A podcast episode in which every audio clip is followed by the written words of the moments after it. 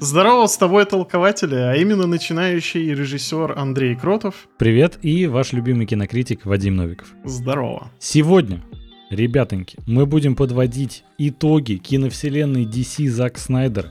Все фильмы вышли, в том числе и Аквамен 2, все это стал последний фильм киновселенной, начало которой заложил Зак Снайдер.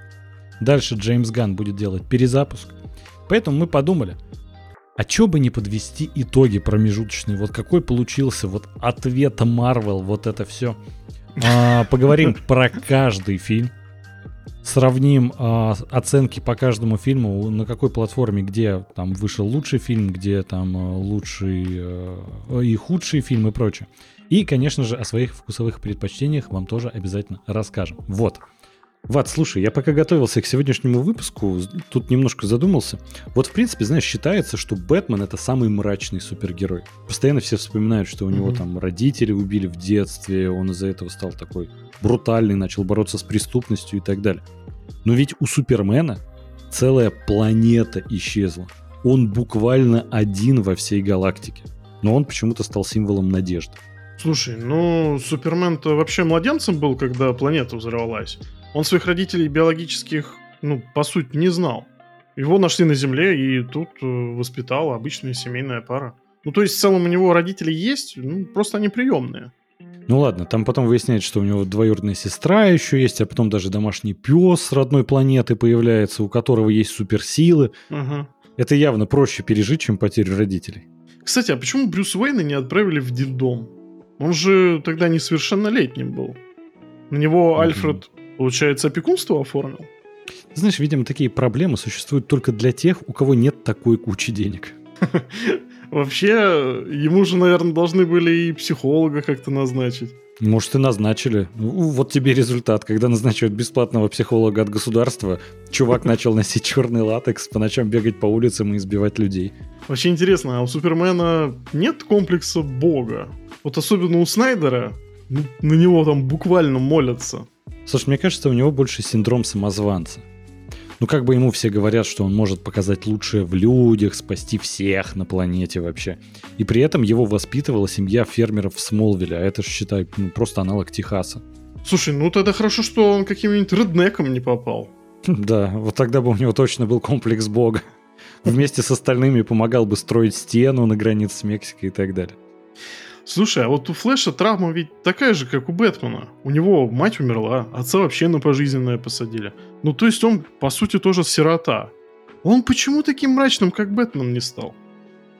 Мне кажется, Флэш слишком быстрый, депрессия не может его догнать. Ну, а вообще, знаешь, у кого, мне кажется, нету травмы? У зеленого фонаря. Блин, ну это смотря у какого, их же там много. Вот если взять Хэлла Джордана, то, наверное, да, как будто нет. Но если Кайла Рейнера, то там тоже синдром самозванца, по-моему, затесался. Ну, синдром самозванца, ну, нельзя же назвать травмой. Это, ну, можно проработать. Да, в принципе, наверное, все можно проработать. Вот знаешь, если бы все эти супергерои обратились бы к замечательному сервису Ясно, то никаких бы проблем не было. Да. Ну, слушай, хоть это и самый крупный сервис онлайн-психотерапии в России, но они же все находятся в США. Так какая разница? Сервисом ясно можно пользоваться прямо из дома, и неважно вообще, где этот дом находится. Ну, вообще да, кстати, разница во времени тоже не была бы проблемой, ведь там большой выбор специалистов, и можно выбрать вообще любое удобное время для сессии. Я тебе больше скажу, в Ясно можно подобрать психолога именно под свой запрос, будь то депрессия, как у Бэтмена, или синдром самозванца, как у Супермена. Получается, что если бы все герои DC воспользовались промокодом TOLK, который при регистрации дарит скидку 20% на первую сессию, то у нас бы и не было защитников от преступности. Да какой там, самой преступности бы не было. Ведь воспользоваться сервисом Ясно может абсолютно каждый. Для этого нужно всего лишь перейти по ссылочке в описании и позаботиться о своем ментальном здоровье. Ну да, тем более у Бэтмена и так денег полно. А вот обычным людям скидка 20% на первую сессию будет очень в тему. Да, как нам с тобой. Лично мне сессии с психологом помогли уменьшить тревожность и проще относиться ко всем этим переездам, поступлению в колледж и так далее. А, тревожность это да. Я, конечно, только начал пользоваться сервисом ясно, но все-таки небольшие сдвиги в этом плане уже почувствовал. Слушай, интересно, у кого из супергероев есть тревожность? Из супергероев не знаю, но вот у Джеймса Ганна точно что-то подобное есть. После такой череды провалов восстанавливать репутацию целой киновселенной – дело сложное и ответственное. Надо будет ему тоже, знаешь, ссылочку и промокодик отправить. Да, ему явно любая помощь потребуется. В том числе и помощь от Ясно. Ну ладно, давай вернемся к разбору киновселенной Снайдера. Давай.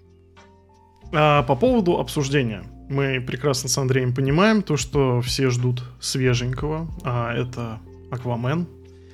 Но мы пойдем все-таки в хронологической последовательности, поэтому дождитесь обсуждения, э, мы обязательно к нему придем. Аквамена оставим на сладенькое, но там еще будут прям итоги-итоги в конце самом. Так вот, с чего хотелось Можно бы ли начать? назвать его сладеньким? Об этом далее. Только если в качестве сладких хлебушек. Знаешь, вот такие ассоциации больше вызывают. Ну ты с козырей прям, да, сразу? Да, тут в комментариях, кстати, пишут, что вот у чернокожего зеленого фонаря, он был военным, и у него точно проблем с головой хватает. Кстати, да. Почему не? У него там, по-моему, Ну да. да. это ПТСР называется или как? Посттравматический синдром. Да, у него точно Посттравматический такой есть. Вот, короче, с чего начнем? Как вообще Ну, вот зарождалась киновселенная? Это Вадим, давай вот начнем с того. А ты фанат DC? Ждал ли ты фильмы, вот а, экранизации, которые там Зак Снайдера, когда утвердили на проект про Супермена? Какие у тебя были в принципе ожидания? Ну, ты знаешь, это же такая пост-Нолановская история была. А, Он был знаменит тем, что ввел вот это вот так называемый Нолана-реализм, Мгм. который даже перекочевал потом э, в сериалы э, Сидаба. Э, Стрела был снят плюс-минус первые сезоны именно в таком ключе. То есть без какой-то лютой такой фантастики. Вот, и с одной стороны, ну, естественно, трилогия Нолана, ну, я не буду скрывать, она мне нравится. Но все-таки не хватало ей тоже какой-то комиксовости такой. Мгм. Комиксовость. Ну, вы поняли, короче. Вот. э, И я надеялся, что Зак Снайдер все-таки будет э, ближе к этому. А в итоге он предоставил нам какой-то вообще совершенно другой продукт. Потому что там это уже не просто какие-то герои, которые сошли со страниц, не знаю, детских картинок. Это уже э, аллюзии на Библию и прочее, прочее. Он Мгм. задумывал свою киновселенную как нечто новое. Продюсеры хотели, естественно, ответ Марвел, а у него были совершенно другие задумки. Ты знаешь, вот тоже, э, он- ты говоришь, что он хотел вот представить как что-то совершенно новое. И вот по сравнению с теми кинокомиксами, которые выходили в те годы, это, естественно, практически все кинокомиксы Марвел, это же э, первый Человек из стали, первый фильм киновселенной, вышел у нас в 2013 году. Это пять лет уже существовала киновселенная Марвел. Там куча фильмов вышло и так далее. А, там, по-моему, даже, да, э, Мстители первые 2012 года. То есть там уже и тимапы были и прочее. Мгм. И вроде кажется, что он хотел как-то сделать что-то другое, с другой стороны, ну ты вспоминаешь ведь его хранителей. Ну вот это очень близко с тем, как он хотел показать Лигу Справедливости и прочее. Это а, чрезмерный пафос. Это значит у нас потрясающая визуализация. Визуально эти фильмы до сих пор смотрятся просто очень клево. И очень мрачный тон повествования. И ты знаешь, в тот момент в меня это очень сильно попало, когда вышли только первые тизеры Человека из стали. Я их очень хорошо запомнил, когда там, знаешь, вот это чуть ли не макросъемка, как там а, на, а, как бы так сказать, туловище молодого Когда Кларка пыль. Кента, когда он, значит, себе просто а, одеяло какое-то заправил за футболку, и у него оно как плащ развивается. И Снайдер это так снимает, и потом просто бац, и как турбина что-то взлетает а, в небе. Я такой смотрел, блин, Мгм. кажись, это будет что-то отличающееся от Марвел, потому что немножко на тот момент лично мне уже приелось. Хотелось какой-то более серьезной супергеройки, как вот те же Хранители, например. Потому что Хранитель, ну, штучный продукт. Таких больше нет и не будет. Ну да. А тут задел был такой, в меня это очень хорошо попало, и я посмотрел, когда наконец-то первого человека из стали, я был в безумном восторге. А у тебя какие были впечатления? А, тут сразу чат взрывается по поводу того, что хранители, хранители. Так хочется обсуждать хранителей. А, Ты знаешь, э, мы причем... Ща, один момент, меня просто отвлекли тут. А, мы ходили же с тобой вместе на Человека из стали в кинотеатр. Да, да. Вот, а я помню, как ты вышел оттуда просто в полнейшем восторге, а я, ну как-то получил удовольствие, но как будто бы до конца вообще не понял, что это такое. Мне нужно было осознать. Э, и при пересмотре дома, когда он уже вышел на носителях, а, я понял, что, ну, Снайдер действительно визионер с большой буквы. По крайней мере, ну, в прошедшем времени. То есть о тех проектах, которые сейчас у него выходят, это совершенно другая история. Но на тот момент... Да, про эти лучше и не упоминать проект. Э, да, стоит начать даже с того же Генри Кавилла. Идеальный каст, идеальный Супермен. Лучше не было и как будто бы уже не будет. Я понимаю, есть алды, которые там э, обожают Ривза, но по мне так все-таки Генри Кавилл просто со всех сторон. как его не снимай, это прям Супермен. Даже когда вот я сейчас досматривал третий сезон Ведьмака, что крайне никому не рекомендую, вот, э, я просто смотрю на него и понимаю такой, нет, твоя титульная роль кому-то на всю жизнь это Супермен. И, к сожалению, очень жаль, что для него вся эта история так закончилась. Довольно печально, с перезагрузкой. Ты знаешь, ну, у него, конечно, история закончилась вообще очень печально, но мы чуть до этого дальше дойдем. А для начала, по поводу оценок. Собственно, у нас же итоги, как-никак. Провожаем киновселенную DC. Ты знаешь, в принципе, общество не так однозначно восторженно встретило Человека из Стали. Сейчас, мне кажется, знаешь, к нему гораздо большую любовь питают, нежели в год выхода. Такая же история и с Хранителями Снайдера была. У Снайдера, как будто, знаешь, это Частая проблема, что его фильмы вот здесь и сейчас воспринимаются не очень хорошо. Не знаю, с «Мятежной луной», мне кажется, когда ни посмотри, она будет восприниматься очень плохо.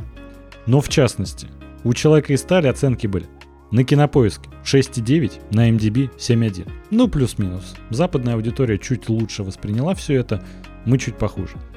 На томатах рейтинг был 56, на Metacritic 55. И это, знаешь, уже такие, ну, оценки ну, на томатах и метакритик близкие к провалу. Вряд ли кто-то будет говорить об удачном старте киновселенной, когда там, ну, оценки в районе 50. Ну, да. И я считаю, что это, в принципе, не особо заслуженно, потому что, как мне кажется, Супермен один из самых неинтересных персонажей, которые, в принципе, есть. То есть, знаешь, комиксы про него это всегда у нас опять какая-то инопланетная вот чертовщина творится, какой-то бреня, какие-то там металла, терминатор с криптонитом в груди. Ну, то есть, ты всегда на это смотришь, в анимационной вселенной они гораздо больше, это развиваются сюжеты. Ты смотришь и такой, да мне не особо интересно. Это всегда какой-то очень сильный чувак, который сравним по силе с Суперменом, но не до конца Супермен сильнее, и он побеждает. Ну, как ты знаешь, нет там хитрости какой-то Бэтмена, ничего такого. Он просто, ну, дуболом, по большому счету. Слушай, ну, знаешь, как вот у людей X есть там градация, там, пятого класса, там, мутант Омега, прочее. Ну, вообще, в принципе, все супергерои, они же делятся там на галактического уровня, там, планетарного уровня. Uh-huh. А, и такие, как там Бэтмен, ну, в соло, и тот же Человек-паук в соло, они уличного масштаба буквально. Да, да. Э, там, сорви голова. Ну, естественно, когда э, герой более приземлен к тебе, когда ты можешь такое представить, то что, ну окей, у меня нет суперспособности, я одену сейчас супер... Э, супер плащ. Ну, может, и не супер костюм. не знаю, там, капюшон себе натянул и пошел бороться с преступностью. Ты, ну, короче, гораздо проще себя ассоциировать именно э, с такими героями. И поэтому Супермен, ну, ну да, он ну, более далек скажем так, от обычного человека, с учетом того, то, что он еще не стареет, да, то, что да, он да, неуязвимый, да. и то, что он вообще инопланетянин. Но с другой стороны, это же, э, это же тоже открывает э, большое обсуждение того, каково пришельцу жить среди э, нашего общества, как он может в него интегрироваться. Mm-hmm. То есть, ну, множество, на самом деле, заходов можно к этому придумать, и я считаю, что для настолько, на самом деле, изначально не очень интересного персонажа, туда навертели довольно много качественной драмы. Вот да, мне кажется как раз, что Зак Снайдер добавил ему глубины и приземленности, как бы это странно ни звучало, когда мы говорим про Супермена. То, что, знаешь, в первую очередь показать, угу. как вот мы с тобой обсуждали чуть ранее, а, он ведь обычный парень из Техаса, по большому счету. Его воспитывали самые обычные фермеры, которые, знаешь, не были там супер богаты. Он ходил просто в обычную школу, вместе ездил на автобусе со своими одноклассниками. Он на самом деле, ну знаешь, Снайдер его показывает гораздо ближе к людям, чем даже самого Брюса Уэйна. Угу. И кажется, что на самом деле, если бы это существовало в реальности, так бы, возможно, и было. И это прикольно. Нам показывают, что Генри Кавилл, его Супермен, он прям да, не знает, что делать с этой силой. Он такой, да я же могу ее применять. А отец такой, не надо. Он такой, ну, папа сказал. То есть у него, знаешь, нет вот этого, что я Господь Бог.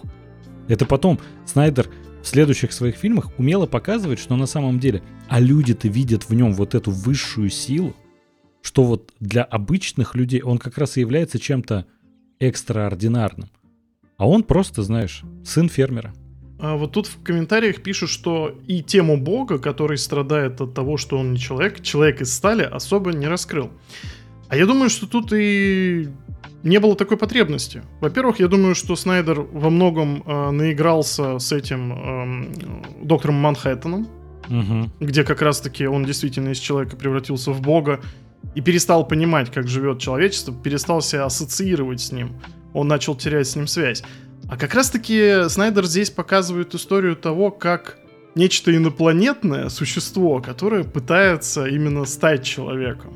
Или, может быть, даже становится лучше, чем человек. Вот знаешь, на самом деле, э, комментарий вообще интересный на тему того, что, наверное, интересно было бы лично мне посмотреть, если бы и эту проблему побольше Зак Снайдер раскрыл свой фильм. Может быть, у него был такой замысел на дальнейшие работы. Это остается только гадать. У него же изначально был контракт чуть ли не на 10 фильмов. То есть там он действительно целую киновселенную должен был выстраивать.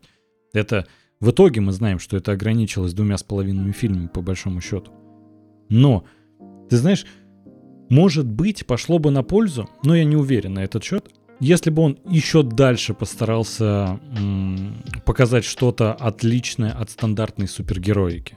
То есть мне понравилось, как мне кажется, что чувствуется там баланс. Это, знаешь, это все еще развлекательное кино, которое можно просто посмотреть из-за крутых спецэффектов, как там очень классно снимает, как э, чуть ли не от первого лица, как Супермен летает. Прикольно, раньше такого тем более не видел. Но э, и там есть э, зерно, над которым можно и поразмышлять после просмотра. И мне кажется, там баланс это есть. Угу. Если бы он слишком ушел в таких хранителей, мне кажется, там бы даже второй фильм ему не дали, и большинство, э, ну, просто не готово было к такому роду фильмам. Э, сразу просто скажу, потому что многие это могут воспринять, как будто, знаешь, Marvel делает, значит, аттракцион, а DC э, фильм для людей, которые могут думать. Да нет, просто немножко другие фильмы. Это не обязательно, что один лучше другого. Вот. Другое кино. А, понимаешь, так э, Снайдер на самом деле тоже ломает э, такую стереотипную версию Супермена тем, что в конце фильма он убивает, он сворачивает шею Зоду. Да. Извините за спойлеры. вот. А, и большинство фанатов Супермена, ну таких прям отъявленных, они прям сгорели от этого. То что как это? Как это? А я думаю, что здесь во многом это было обусловлено тем, что э, Снайдер именно хотел показать, сколько в нем человечного, mm что он тоже может совершать ошибки. Он его, наоборот, приземляет как можно больше именно к человеку. Он показывает его с визуальной точки зрения как небожителя. Но в душе это совершенно обычный человек, который э, может совершать ошибки, который может э, искать постоянно свой путь. Да, тут просто, знаешь, не то, что прям ошибка. А он ведь убивает Зода, потому что тот ему ставит такой ультиматум. То, что ты все-таки за них или за нас. И, ну, угу. Супермен делает выбор. То, что я просто не хочу, чтобы люди умирали. Неважно, это криптонцы или земляне. Но там, по крайней мере, несколько человек стоит. Там целая семья, а тут просто один маньяк. Ну и здесь же он опять на самом деле э, есть разбалансировка ближе к реальности. Как бы это на самом деле все происходило вживую. Если бы были такие боги, которые могли спускаться на землю, ну, я думаю, что эти конфликты бы не могли решаться без тысяч жертв. Конечно. Ну, тот же неуязвимый тому подтверждение прекрасный проект, Мгм. по крайней мере первый сезон. Вот. а, в последующем мы же еще увидим Бэтмена, который, ну, вообще съехал с катушек. Это ночной мститель, убийца, просто психопат. Там, э, ну, преступники, ну, буквально писаются просто, когда э, какая-то тень там где-то на горизонте мелькнула, они боятся, что за ними придет Бэтмен. То есть, ну, это все действительно больше похоже на правду. Мгм. Причем, знаешь, мне на самом деле нравится. Ну, я думаю, мы сейчас как раз переходим уже к Бэтмен против Супермена. Для начала хотелось бы немножко... Ну, ладно, если мы про каждый фильм будем ожидания и прочее, мы тут на 4 часа... Какой на 4? Мы тут на 10 часов застрянем. Но в целом просто, Я знаешь... хочу про визуал чуть-чуть проговорить. Давай. Потому что я считаю, э, забегая вперед, ну, наверное, с визуальной точки зрения, с эстетической, это лучший фильм во всей киновселенной. А ты про Человека из стали. Да, Мгм. да. Я бы вот э, отдал ему пальму первенства. Ты знаешь, в целом во многом согласен. Мне еще нравится, как э, Снайдер, он э, гик с большой буквы, и он э, комиксы читает не только для работы, а потому что ему нравится. И знаешь, вот эти отсылки, которые у нас сразу есть в первом фильме, где там черный костюм Супермена, и он утопает в черепах. Насколько сильная Мгм. сцена, насколько визуально она красиво смотрится, и насколько, знаешь, эта сцена, вот одна небольшая сцена, но она просто а, стоит, ну, она сразу отодвигает фильм в сторону от всех фильмов Марвел, которые до этого выходили. Типа, тут у нас будет на серьезных щах все. Мы типа не будем, ну, стараться сделать из этого комедию. Да даже когда он кулаком упирается в землю, и вот эти вот пылинки начинают дрожать, и вот это вот земля просто сейчас прям лопнет под ним, и он взлетает с невероятной скоростью. Ну, вообще, божественно. Визуально Нет, я это восторг. просто... Я, всп- я вспоминаю это, и прям хочется пересмотреть. И э, сколько у него бюджет? 200 или 220, по-моему, у него миллионов долларов. Да, может даже поменьше. У первого фильма, по-моему, поменьше. Бюджета, к сожалению, я не выписывал, только оценочки на всех платформах. Ну, там, да, что-то около того. Но вопрос в том, что э, просто если вспоминать последние фильмы DC, Угу. Ну, фильму, которому больше 10 лет уже, он как бы кладет на лопатки вообще все, что сейчас производится. Да и у того же Марвела тоже. Да, да, да. В принципе, это не только к DC относится, вот я хотел сказать. В целом, да. Ты знаешь, это такое мрачное кино, и а, мне понравилось, как в- во всех интервью Снайдер говорил, вот когда его спрашивали, каково вам вот снимать фильм Супермен, про Супермена спустя вот столько лет после последнего фильма, а на секундочку, там, по-моему, в 2006 году выходил фильм «Возвращение Супермена», где а, Лекса Лютера еще играл Кевин Спейси, А, а, да, да, да, да. и где там фильм жестко просто захейтили, и Снайдер первым делом так снимаем Супермен, Супермена трусы. Это вообще какой-то идиотизм. А, и как будто да. И он во всех интервью говорил, вы понимаете, что ну, символ Супермена это второй по узнаваемости после креста Иисуса Христа. И знаешь, эта аналогия, вот этот ответ во многом тебе сразу дает представление о том, какой образ и какую киновселенную он строил.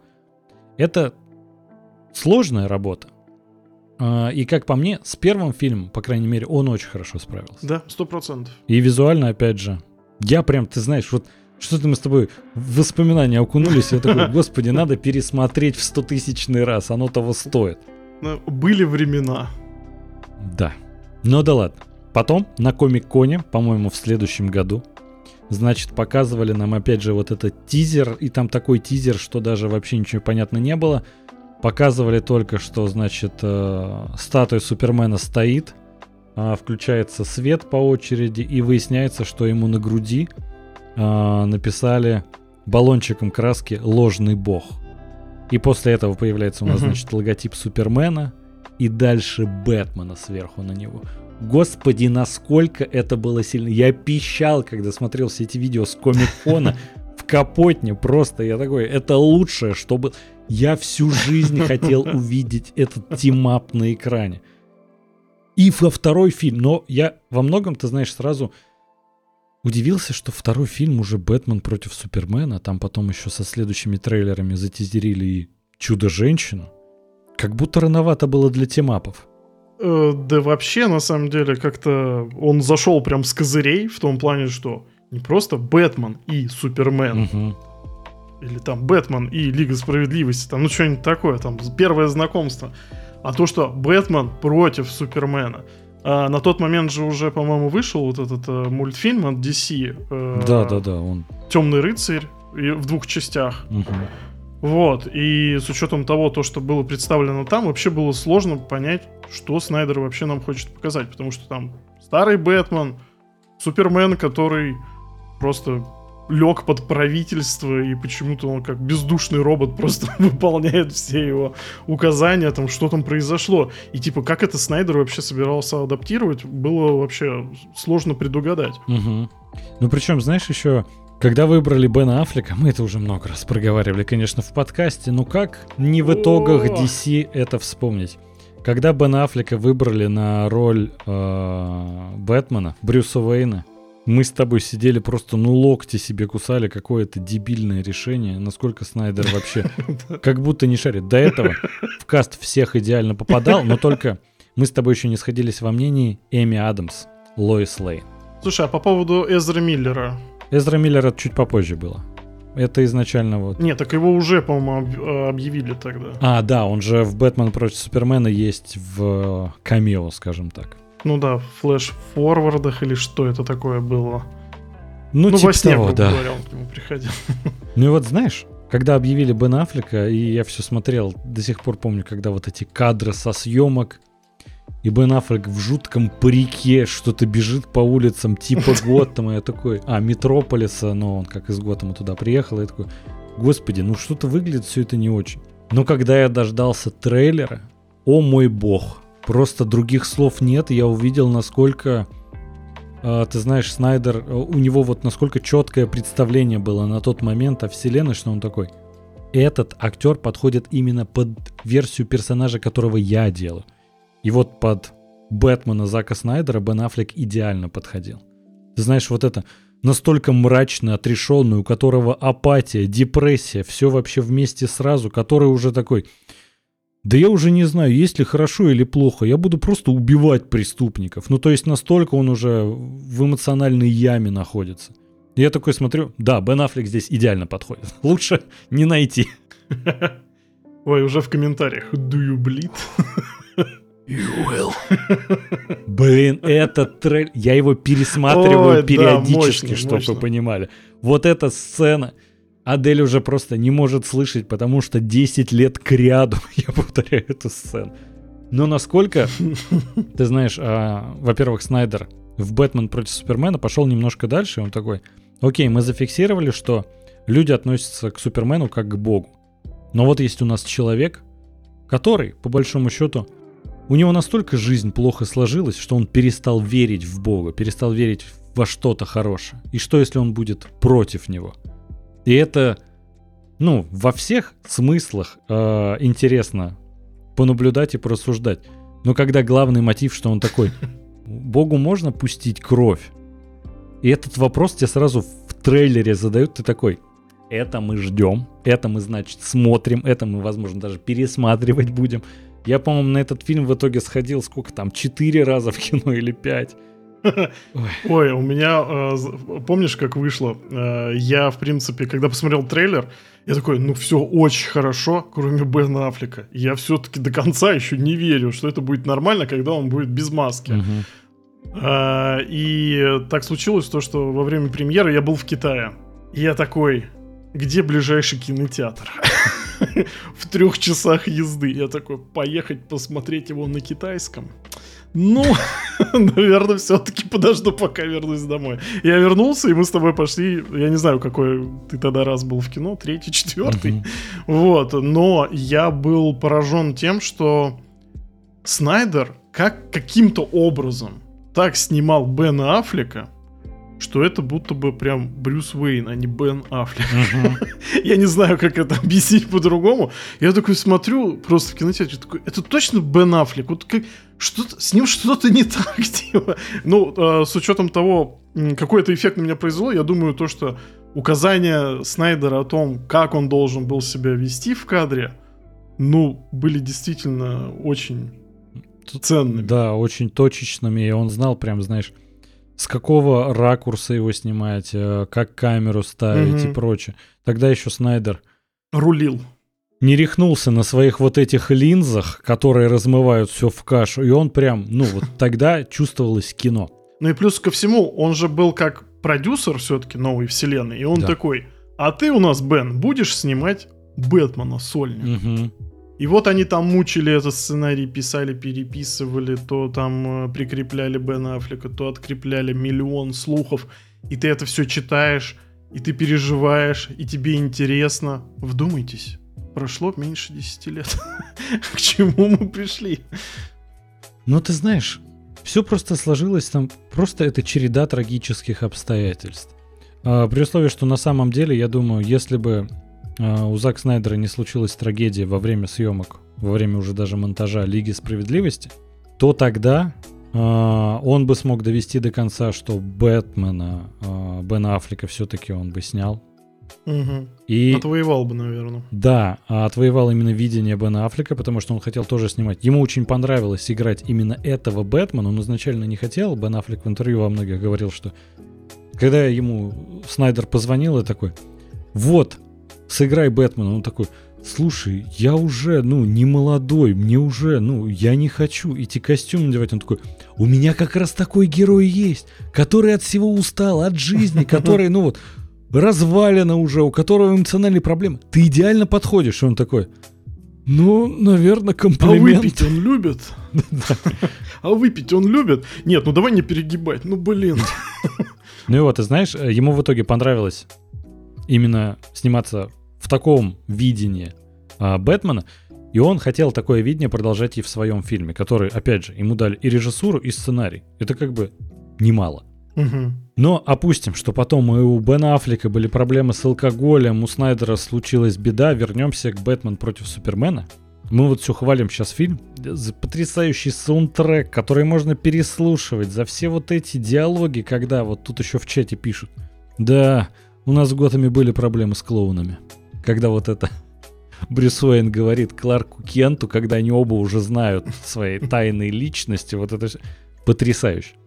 Но ты же помнишь камень преткновения? Почему у фильма на самом деле были а, было спорное к нему отношение. Там потом вышла, опять же, режиссерская версия, как мем на тот момент еще не был, что у Снайдера только режиссерские версии выходят. Но это даже не первый уже такой прецедент. А, первый был, наверное, с хранителями, но все-таки и тут режиссерская версия побольше раскрыла конфликт, историю, все прочее.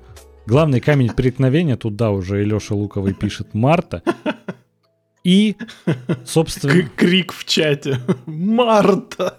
Да. И, конечно же, Doomsday. Достаточно... Ну, по-честному... Странная версия Doomsday. Э, по-честному. Вообще, э, повествование в театральной версии, ну, которую показывали в кинотеатрах, ну, сюжетно она немножко страдает. Да, сильно. Э, а, а, там сложно некоторые арки понять без дополнительных объяснений, да, то есть как бы, ну, хронометраж не резиновый. Это, в принципе, нормально. Можно было, конечно, как-то это подшлифовать. По поводу Марты, честно, никогда не понимал, ну, что все так к этому привязались, когда у вас Doomsday похож на черепашку ниндзя без повязки. Ну, вот из этих вот из продюсерского перформанса да. Майкла Бэя, угу. как бы я как бы такой, ну, Марта, ну, с одной стороны, ну, чисто, знаешь, такой поэтической точки зрения, ну, сцена-то классная. Не знаю, что все так прям. Слушай, ну тут проблема в том, этого. что вот, ну, если сценарно разобрать, мы с тобой на одном э, стрим-подкасте уже обсуждали, что мне пришла идея просто как эту сцену можно было пофиксить всего одним диалогом, и не было бы вот вообще вот этого клейма Марта на этом фильме. У них матерей зовут одинаково. Но это же какое совпадение, что угу. два величайших супергероя, и у них матерей одинаково зовут.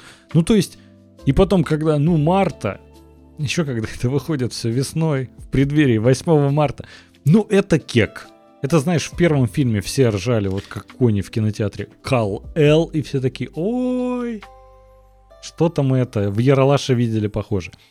И тут вот как можно было эту сцену всю пофиксить? Вот, ну, очень Ты просто. никогда не знаешь, что может превратиться в мем. Да. На тестовых просмотрах, я думаю, тоже никто об этом не задумался. Ты знаешь, ну вот по факту. Эту сцену просто измените вот э, Марта, спаси Марту, он бы кричал «Мама, спаси мою маму». То есть в глазах, опять же, условного атеиста он увидел, что у Господа Бога есть мать, за которую он переживает. Больше того, он просит его о помощи, человека. И то есть, знаешь, вся эта сцена обрела бы нормальный смысл. Ну не то, что нормальный смысл. Восприятие у большинства не было бы таким сбитым. Но возвращаясь к Думсдею и концовке фильма... Я, кстати, я согласен. Я согласен абсолютно, на самом деле. Это, знаешь, такое деликатное решение. И потом даже можно проговорить то, что кто, кто она такая? Да. Ее зовут Марта. Марта! И он «А!» Да, да, понимает, что у них еще и мам зовут одинаково. Ну да, можно было это сделать Причем менее топорно. эта же сцена как раз идет после того, как Бэтмен наконец-то пустил кровь Супермену, прям лицо ему порезал криптонитовым вот этим копьем. Такой смотрит, Мгм. это уже не бог. То есть, знаешь, у него первое вот это уже его представление об этом герое, ну, об этом персонаже, уже начинает меняться. И когда он после этого, если бы Мгм. сказал не Марта, а просто «мама, спаси мою мать», тот бы увидел, что это такой же человек, как и он, по большому счету. Просто у него есть какие-то дополнительные силы. Это было бы клево. Но, возвращаясь к концовке фильма, я до сих пор не совсем могу понять, зачем Зак Снайдер, мало того, что сделал такого Думсдея, так потом еще и убил Супермена. Я понимаю, там отсылки на библейские картины, вот эти фрески всякие, когда еще там да Винчи, который рисовал. Странный Лекс Лютер. Странный Лекс Лютер, но честно сказать, он мне так понравился. Вот именно этот Лекс Лютер. Ой, я прям от него тащился. Он, конечно, больше Джокер, это Ну, очевидно. Я думаю, что это нечто среднее, это какой-то мутант такой. Зачем ему нужно было убивать Супермена, когда мы знаем, что уже анонсирована Лига Справедливости? Ну, какой-то... Вот это прям топорный ход. Это мне вообще не понравилось, при условии, что, знаешь, какого-то черта Брюс Уэйн с Дианой начинают быть, ну, прям друзьями, которые на похоронах Супермена, значит, такие. Надо собираться вместе, кое-что грядет. И она такая, ты куда, Брюс? Он такой, собирать всех вместе. И такой, да ты откуда его имя-то вообще знаешь? Вы вот минуту назад просто, ну вот, в схватке увидели друг друга. Буквально был диалог Супермена и Бэтмена. Она с тобой, я думал с тобой, и все. Они даже словечком не перекинулись. Ну, то есть, очень странно. Слушай, ну там еще была, я так понимаю, э, мыслишка о том, что э, Бэтмен там с Лоис, э, так сказать, имел какие-то отношения. вот, э, за кадром. Ну, я так понял, что от этого в итоге отказались. Да. Ну, там в итоге хотели... Ну, короче, там же Зак Снайдер... спорная, короче, концовка. да. Снайдер ведь хотел вообще в Лиге Справедливости во многом показать прям экранизацию Инжастиса. Но на самом деле, начиная с первого вопроса, а не рано ли для тимапа было на тот момент, потому что трех главных героев Лиги Справедливости нам вот показали во втором фильме киновселенной. А зачем? И Снайдер рассказал в интервью, кстати, что на этом настаивали э, Ворнеры. Он хотел сначала Да, снять естественно. второй сольник про Супермена. Они такие, а давай мы добавим Бэтмена. Это будет ажиотаж небывалый. Он такой, ну я не спорю, ажиотаж будет, но как-то рановато. И еще Чудо-женщину давай туда запихнем. Он такой, ну я актеров-то я найду. И, честно сказать, ни с одним не промахнулся, как по мне. Ну то есть именно в его версии они клевые. Но что-то как будто уже, знаешь, начало сбоить. Не знаю из-за чего. Вот это в конце решение убить Супермена и добавить Думсдея, ну как будто... Я это не понимаю. Мне это не интересно. Не, ну и опять же, э, Doomsday, ну на это, это, наверное, самый страшный враг Супермена. Это единственный, кто его, собственно, умудрился убить. Прям надолго. Это там не какой-нибудь брейник, там не еще какая-то инопланетная хрень там Угу. странного вида. Ну, то есть это прям реально машина для убийства. Ну, прости господи, историю Думсдея в сериале Криптон лучше показали, чем это сделали у Снайдера. То есть это как бы было изначально понятно, что это какой-то просто болванчик, которого сейчас убьют и все. Угу. На этом все закончится. И как бы сливать настолько мощного суперзлодея, как бы... Да. Это странно. Тут в комментариях Леша из Лукового подкаста пишет, я требую объяснений, как можно делать драку Бэтмена с Супсом в любом формате и при любых условиях. На самом деле есть потрясающий э, анимационный фильм «Возвращение» или «Возрождение Темного рыцаря». А, и там как раз Мгм. эта битва есть. Э, Рекомендую. Ты, понятное дело, не будешь смотреть, но на самом деле там есть все объяснение и показано, как, зачем, почему. А тут, ну, короткая сценка, как он мог хотя бы 5 минут одерживать верх. Вполне себе. Ну, то есть... Ой, блин, как победить человека, у которого, если рядом камень поставить, он, блин, будет лежачим и не сможет дать в ответ. И мне кажется, это не такой злостный враг. Короче, мы так будем затягивать А, уже. Лига справедливости. Да. Какой? Ой, надо, короче, спешить. Какой там Лига Справедливости? Во-первых, про оценки Бэтмен против Супермена. На КП у нас 6,8, напоминаю, у Человека из Стали было 6,9. А на IMDb 6,5. То есть тут М. уже наши больше полюбили этот фильм, чем за рубежом. На томатах 29 из 100. На Metacritic 44. Ты знаешь, честно, ну я все понимаю, любую критику можно принять и прочее, там что-то не так показали, еще там режиссерская версия, там вот это все. Но 29, ну не настолько ж плохое кино, оно прям, ну по версии томатов, оно отвратительное. С этим я как-то не очень согласен. Ну, опять же, много спорных моментов. Бэтмен там всех убивает. Но как? Вы видели вообще эти сцены, где он там ящиками кидается? По, по мне так все было оправдано, честно. Но, опять же, все там начали ныть, что это там не те комиксные герои, еще что Да, по-моему, и не было такой цели показать вам именно комиксных героев. Вот Джеймс Ган вам сейчас такого наснимает. О да. Я в этом уверен. Готовьтесь, там и крипто, и все. Там у нас все в порядке будет с комиксовостью. Следующий фильм, который вышел, это «Отряд самоубийц Дэвида Эйра». О, И это прям точно. с места во враг просто сходу. Ну, то есть, откровенно говоря, на тот момент, когда еще выходил Бэтмен против Супермена, начались вот эти слухи, что там что-то Ворнеры вмешиваются в съемочный процесс. На отряде самоубийц Дэвид Эйр уже начал кричать об этом во всеуслышание. То, что, господи, народ, это, ну, жесть. Просто вот мой фильм не дали мне его смонтировать, перемонтировали, получилась какая-то шляпа. Оценочки. На КП у него 6,1, уже чувствуется поменьше. На IMDb 5,9, вообще низко. На томатах 26, всего на 3 меньше, чем у Бэтмен против Супермена, хочется заметить. И на Metacritic 40. Как по мне, оценки, кроме томатов, даже завышены, потому что фильм, ну, отвратный. Отвратный а, по многим причинам, на самом деле. Да. Давай, сначала про впечатления. Там выходили трейлеры, которые на самом деле были неплохи. Трейлеры мне даже нравились. У тебя такое было? Да, на самом деле, что-то казалось, что сейчас будет что-то интересное, драйвовое. На тот момент, эм, так сказать, вся эта тема с отрядом самоубийц, Было чем-то свежим. Бесконечные вот эти пересъемки, их сиквелы, миллион мультфильмов выходит, какой-то просто передос э, с Харли Куин, как бы я не относился к этому персонажу, но поймите меня правильно, я устал смотреть на отряд самоубийц, сейчас вышла еще игра. Как будто других тем у DC нет. У нас есть только отряд самоубийц, это какая-то гипер популярная просто вещь стала. Причем ни один из проектов даже не мог достичь какого-то, я не знаю, уровня или рейтинга хотя бы тех же Стражей Галактики, потому что они во многом похожи. Мгм. Такая странная команда фриков, ну, в общих чертах, если говорить. Вот, и отряд самоубийц на тот момент это казалось что-то свеженькое, интересно, да, то есть как бы что-то они такое вбрасывают, еще там Джаред Лето будет играть Джокера, вообще очень интересно.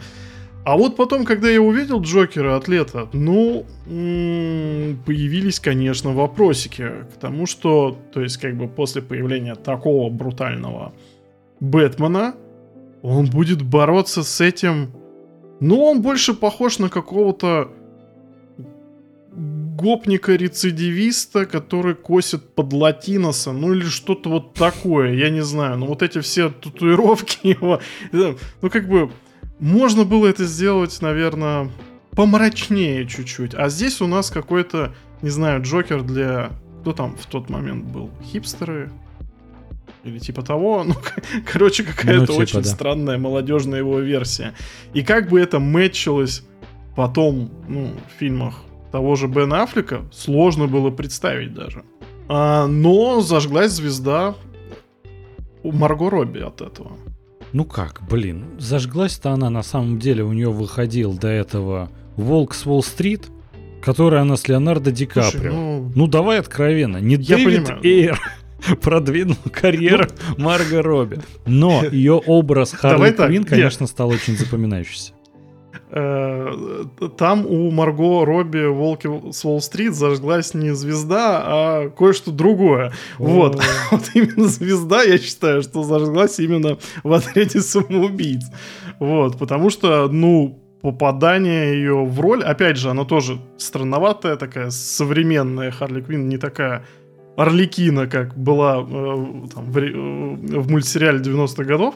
Вот, то есть ее образ тоже переработали, но переработали его круто. Угу.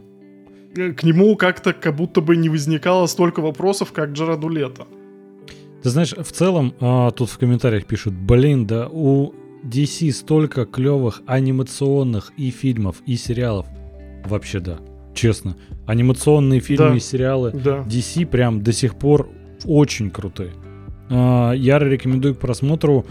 С киновселенной все гораздо сложнее, и именно ее разбираем просто сегодня. Может, как-нибудь сделаем отдельно по анимационным, посмотрим. Смотря сколько лайков и просмотров соберет этот стрим. Если что, ребят, mm-hmm. не забывайте ставить лайки под этим видео. Очень поможет продвижению нашего канала. Спасибо. Так вот. Все пересчитаем. Так вот.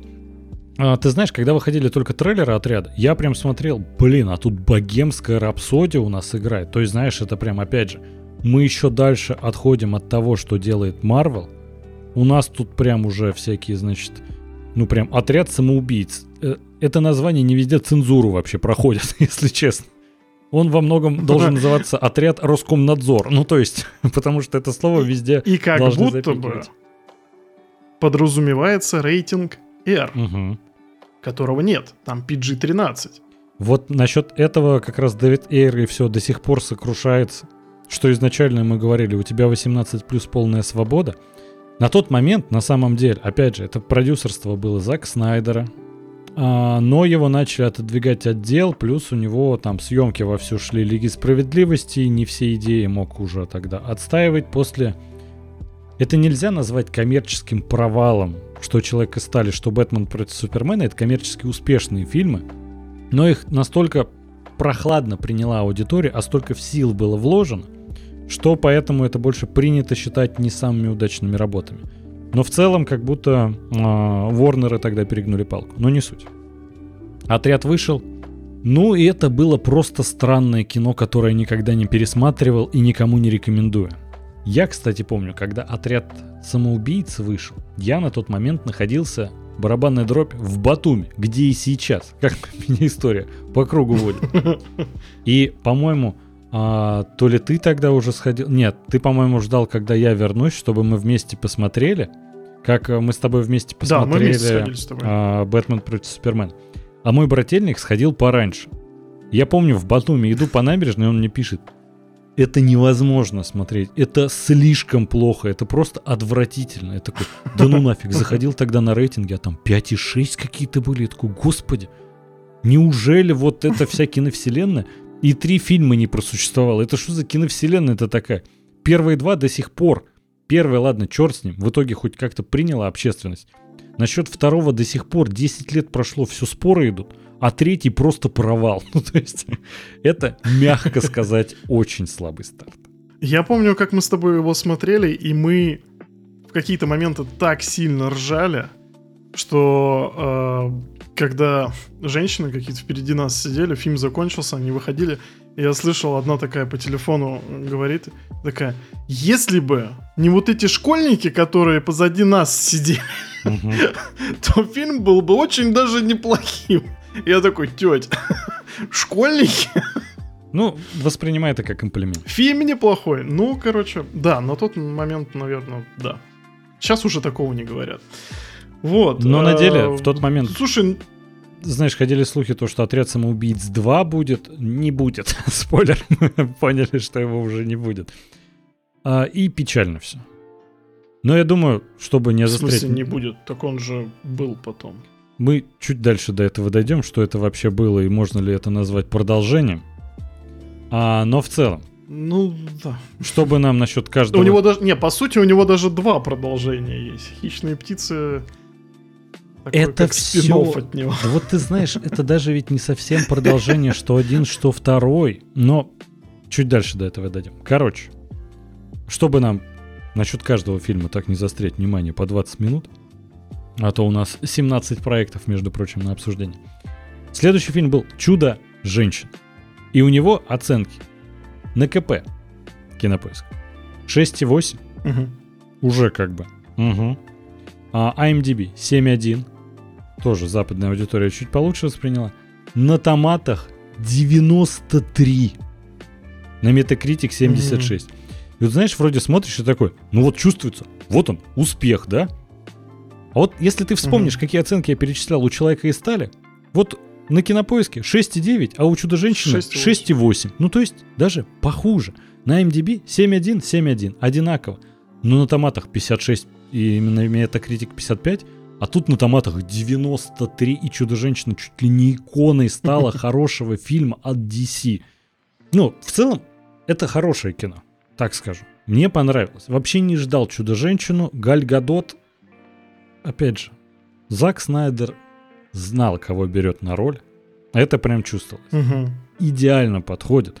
Актриса никакущая, но ей кроме как в кадре красивой быть вообще больше ничего не требуется. И с этим она справлялась на ура. А, фильм действительно неплох. Я бы даже сказал, что правда хороший. Я выходил из кинотеатра с таким ощущением, что а мне в итоге-то показали хороший фильм. Если бы не усы Ареса, которые стали мемом потом, да. было бы вообще идеально, конечно. Вот какие-то глупые моменты там, конечно, были. И Крис Пайн там тоже тащил добрую половину фильма. Угу. Была как будто бы прям между ними химия интересная. А, во всяком случае, Галя Гадот, да, одна вот э, только одним вот визуалом, неплохими там постановкой боев там и своей как бы, красивой внешностью. Она потрясающая женщина, очень красивая. А актрисы, как актриса, об этом даже не хочется говорить. И это прям просачивалось через экран временами, но общие впечатления были очень положительные но чувствовалась еще рука Снайдера. Что цветокор, что все равно да, да, эта да. история грустненькая у нас, что это все очень на серьезных щах преподносится. Слушай, ну тут уже, кстати, как будто не бы вот на серьезных щах. Тут и многие в комментариях сейчас не, просто ну, слушай, пишут, равно, что... Крис Пайн умирает там. Ну это да, но тут уже и в комментариях многие пишут, это уже больше Марвел был. И по большому счету да, там когда, знаешь, это Чудо-женщина примеряет платье и такая, как тут можно вот э, киком ноги слева, значит, э, замахнуться в этом платье и прочее. Там же много шуточек, прибауточек вот эти добавляли, которые по тону как будто не очень подходят. У нас мрачный фильм про Вторую мировую, по большому счету, ну, по факту. Сеттинг такой, или Первая мировая, я забыл, какая там именно Про была. первую, да, про первую. А не про вторую? Нет, это же типа за сто лет до событий э, Бэтмен против Супермена было. Ну окей. Ну вот как-то, знаешь, мрачный фильм, а тут какие-то шутки. Немножко странно смотрится, но сценарий. Сценарий, мое уважение, показать вот через призму человека, который не погружен в контекст времени, не погружен в контекст человеческой жизни, а, сделано очень умело. У нас Галь Гадот, которая, ну, чудо-женщина, которая вообще ничего не знает, что там в реальности происходит, а у нее есть, знаешь, такие вот очень а, наивные идеалы, то, что, ну, никто не должен врать, а, там, всем нужно помогать и так далее. И она попадает в реальный мир, где вообще-то мировая война идет. И это как бы не шутки. и какой-то газ вообще разрабатывает. То тут она познает вот это чувство любви, то есть, знаешь, это немножко даже такой подростковый mm-hmm. фильм вышел, по большому счету. И были большие надежды на Пэтти Дженкинс, на самом деле, что вот тоже появился вот режиссер в этой киновселенной, mm-hmm. который может что-то вменяемое выдавать. Спойлер, или об этом попозже. Ну, в общем, об этом а, попозже, я да. подозреваю, что тут э, было огромнейшее влияние все-таки Снайдера и большое влияние э, самой киностудии, угу. э, ну, со стороны продюсеров, потому что, ну, продюсеров принято ругать, но они не всегда советуют плохие вещи. Поэтому, я думаю, под их общим протекторатом вышло вполне себе неплохо. Вот тут, кстати, даже в комментариях сравнивают. Это уже какой-то первый Мститель был. Во многом, кстати, да. Конечно же, и там, и там война, и там, и там у нас как бы появляется герой, который не знает, что делать своими силами и как он может помочь реальному миру. Но, как по мне, честно сказать, Чудо-женщина даже получше, чем Первый Мститель в плане именно повествования. Угу. Угу. Но пойдем Согласен. дальше. А вот следующий фильм у нас вышел вот этот печально известный. Лига справедливости. Да, давай, на самом деле, ненадолго ее вот мусолить, честно. Я просто... Ожидания, вот это все. Много ожиданий было. Ну да, у нас есть отдельный выпуск, кстати, и, про и звоночках тревожных. Да. Да. Ну вот про звоночки, мне кажется, надо поговорить, как раз обсудить, что же пошло не так, потому что если кто-то не знает с прошествием времени, что на самом деле театральную версию Лиги Справедливости изначально это делал Сак Снайдер, снимал, Потом у него э, дочь погибла. Она э, покончила с собой. Его, естественно, это выбило из колеи. Он не мог продолжать производство фильма. Э, студия его попросила прекратить. Э, и отдала проект Джосу Уидону, который у нас известен по Мстителям первым и вторым Эры Альтрона.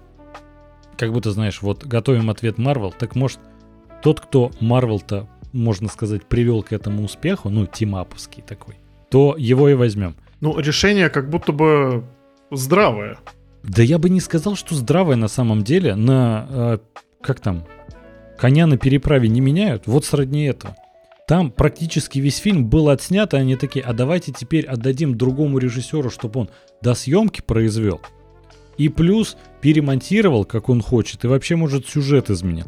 Ну, то есть, как по мне, решение в принципе дебильное, кому бы не отдали этот проект. Когда на таком значительном этапе уже производства, там весь съемочный процесс на тот момент закончился. Ну или он на самом финальном этапе был.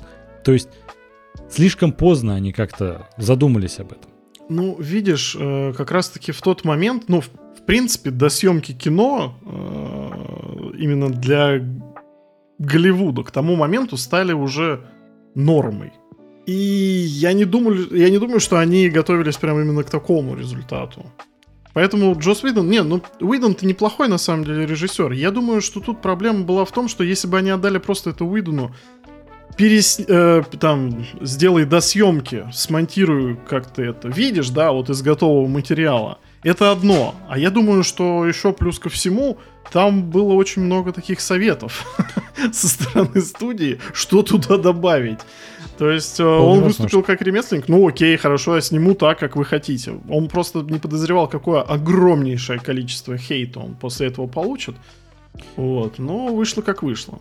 Так вот, ну просто это странное решение, когда ты берешь совершенно противоположного, можно сказать, режиссера по тональности его фильмов, чтобы он произвел небольшие досъемки, смонтировал фильм совершенно иным образом. И вот как, опять же, в комментариях Леша из Лукова пишет, прошу заметить, ему дали ТЗ и очень ограниченное время. Он сделал то, что просили. Уидон офигел от того, какой там мрак, а потом на него спустили всех собак. На самом деле всех собак спустили и на него, и на Снайдера. И в конечном итоге, как мне кажется, по справедливости их спустили на Ворнера. Потому что это абсолютно идиотское решение, в самый последний момент, типа, а давайте мы все изменим, когда весь фильм отснят. Зачем? Для кого? Там чувак выстраивает все-таки киновселенную.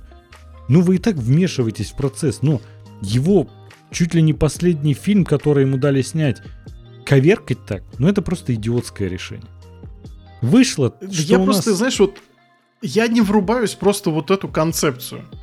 Мы позовем Снайдера, который нам снял Хранителей, супер жестких, супер мрачных, очень близких к оригиналу, со своим тоже видением, и то все вышло прекрасно. Ну, фильм там особо как бы денег не собрал в кинотеатрах, это, по-моему, провал был кассовый. Он уже на носителях, по-моему, там дособирал и дособирает до сих пор. Вот, э, ну просто, а мы хотим, чтобы у нас было как у Марвел. Вот своя киновселенная, чтобы с шутками, свистоперделками и прочим. А зачем вы звали Снайдера? Мгм. Чтобы просто мучить его, лезть к нему. Я, про- я просто не врубаюсь этого. Как у них вот эта концепция так, ну, укладывалась э, в голове. То есть, ну, как бы позвали бы Уидона сразу. В чем проблема-то? Ну ладно, на тот момент еще Мстители не вышли, ну, ты понимаешь, не знаю, позвали бы Майкла Бэй. Ну, пусть Майкл Бэй нам снимает кино. На тот, вот ты просто сказал, что э, Человек из стали был больше провалом, нежели успехом. Бюджет у него был 225 миллионов. Хранители. А, Хранители. хранители, да, хранители, да. Ну, короче, чтобы долго не заострять внимание, все понимают, насколько Лига Справедливости вышла плохой и как там до сих пор. Вот эти сцены с замазанными усами Генри Кавилла. Господи ты, боже мой, какая срань. Такой красивый мужчина. Ой. У него такие красивые усы даже в миссии невыполнимы. Зачем это все замазывать? и вставлять в первые секунды фильма. Господи, вы на что рассчитывали? Там фокус-группа из слепых состояла, которые, ну, экран щупали просто, они смотрят, ну, невозможно же, там любой человек, который на это посмотрит, вырезайте это, это, это стыд, это позор, нельзя это выпускать в прокат. На кой хрен они выпустили, непонятно. По поводу досъемок. Вы видели, как выглядит там Бен Аффлек? Ой, Ну, да. человека реально, он, он выглядит так, что он сейчас должен в рехаб прям уехать с минуты на минуту. Он просто заплывший, опухший, замученный какой-то. Я не знаю, ну... что- Когда ты не можешь сделать до съемки, зачем ты это делаешь? Слушай, ну вот да, Ну, то есть, ну, когда у тебя один из главных героев вот в таком состоянии сейчас находится, ну, на что, правда, можно было рассчитывать? Это же очень странно. Вот тоже Леша из Лукова в комментариях все защищает Уидона. Там уже оказывается, что это актеры плохие, то, что они его объявля... объяв- объявляли, господи, обвиняли в том, что он токсичный был и абьюзивный на съемках. А это актеры на самом деле плохие. Так вопрос, а чё он не ушел с этого проекта? Там не было такого, что Ворнер его в семью в заложниках держали. Нет такого, что он последний э, крекер без соли доедал. Он снял двух, две части Мстителей, которые собрали сколько там миллиардов в прокате. Мгм. Он точно в деньгах не нуждался, это не последний проект, который ему решили доверить. Он на кой-то черт решил сам такой. Да, тут все идет через жопу. Пусть актеры токсичные, пусть продюсеры токсичные, все вокруг токсичные, он святой, так что он не ушел оттуда? Ну не получается же. Он подписал контракт. Да, никакие контракты не разрывали, Леш. Это просто куром насмех. И еще я помню, был шокирован тем, как Ворнеры смогли задушить западную прессу. Потому что, ну, они там буквально... Предпремьерный показ был что-то за день или за два до общемировой. И люди либо отказывались высказываться, либо высказывались в положительном ключе, то что там Гальгадот очень хорошая у нас вышла. Типа. Там химия между персонажами. Эзра Миллер тоже хороший. Это насколько стыдно должно было быть этим людям после того, как они это, ну, проговорили. Потому что фильм ну, просто мрак. Это...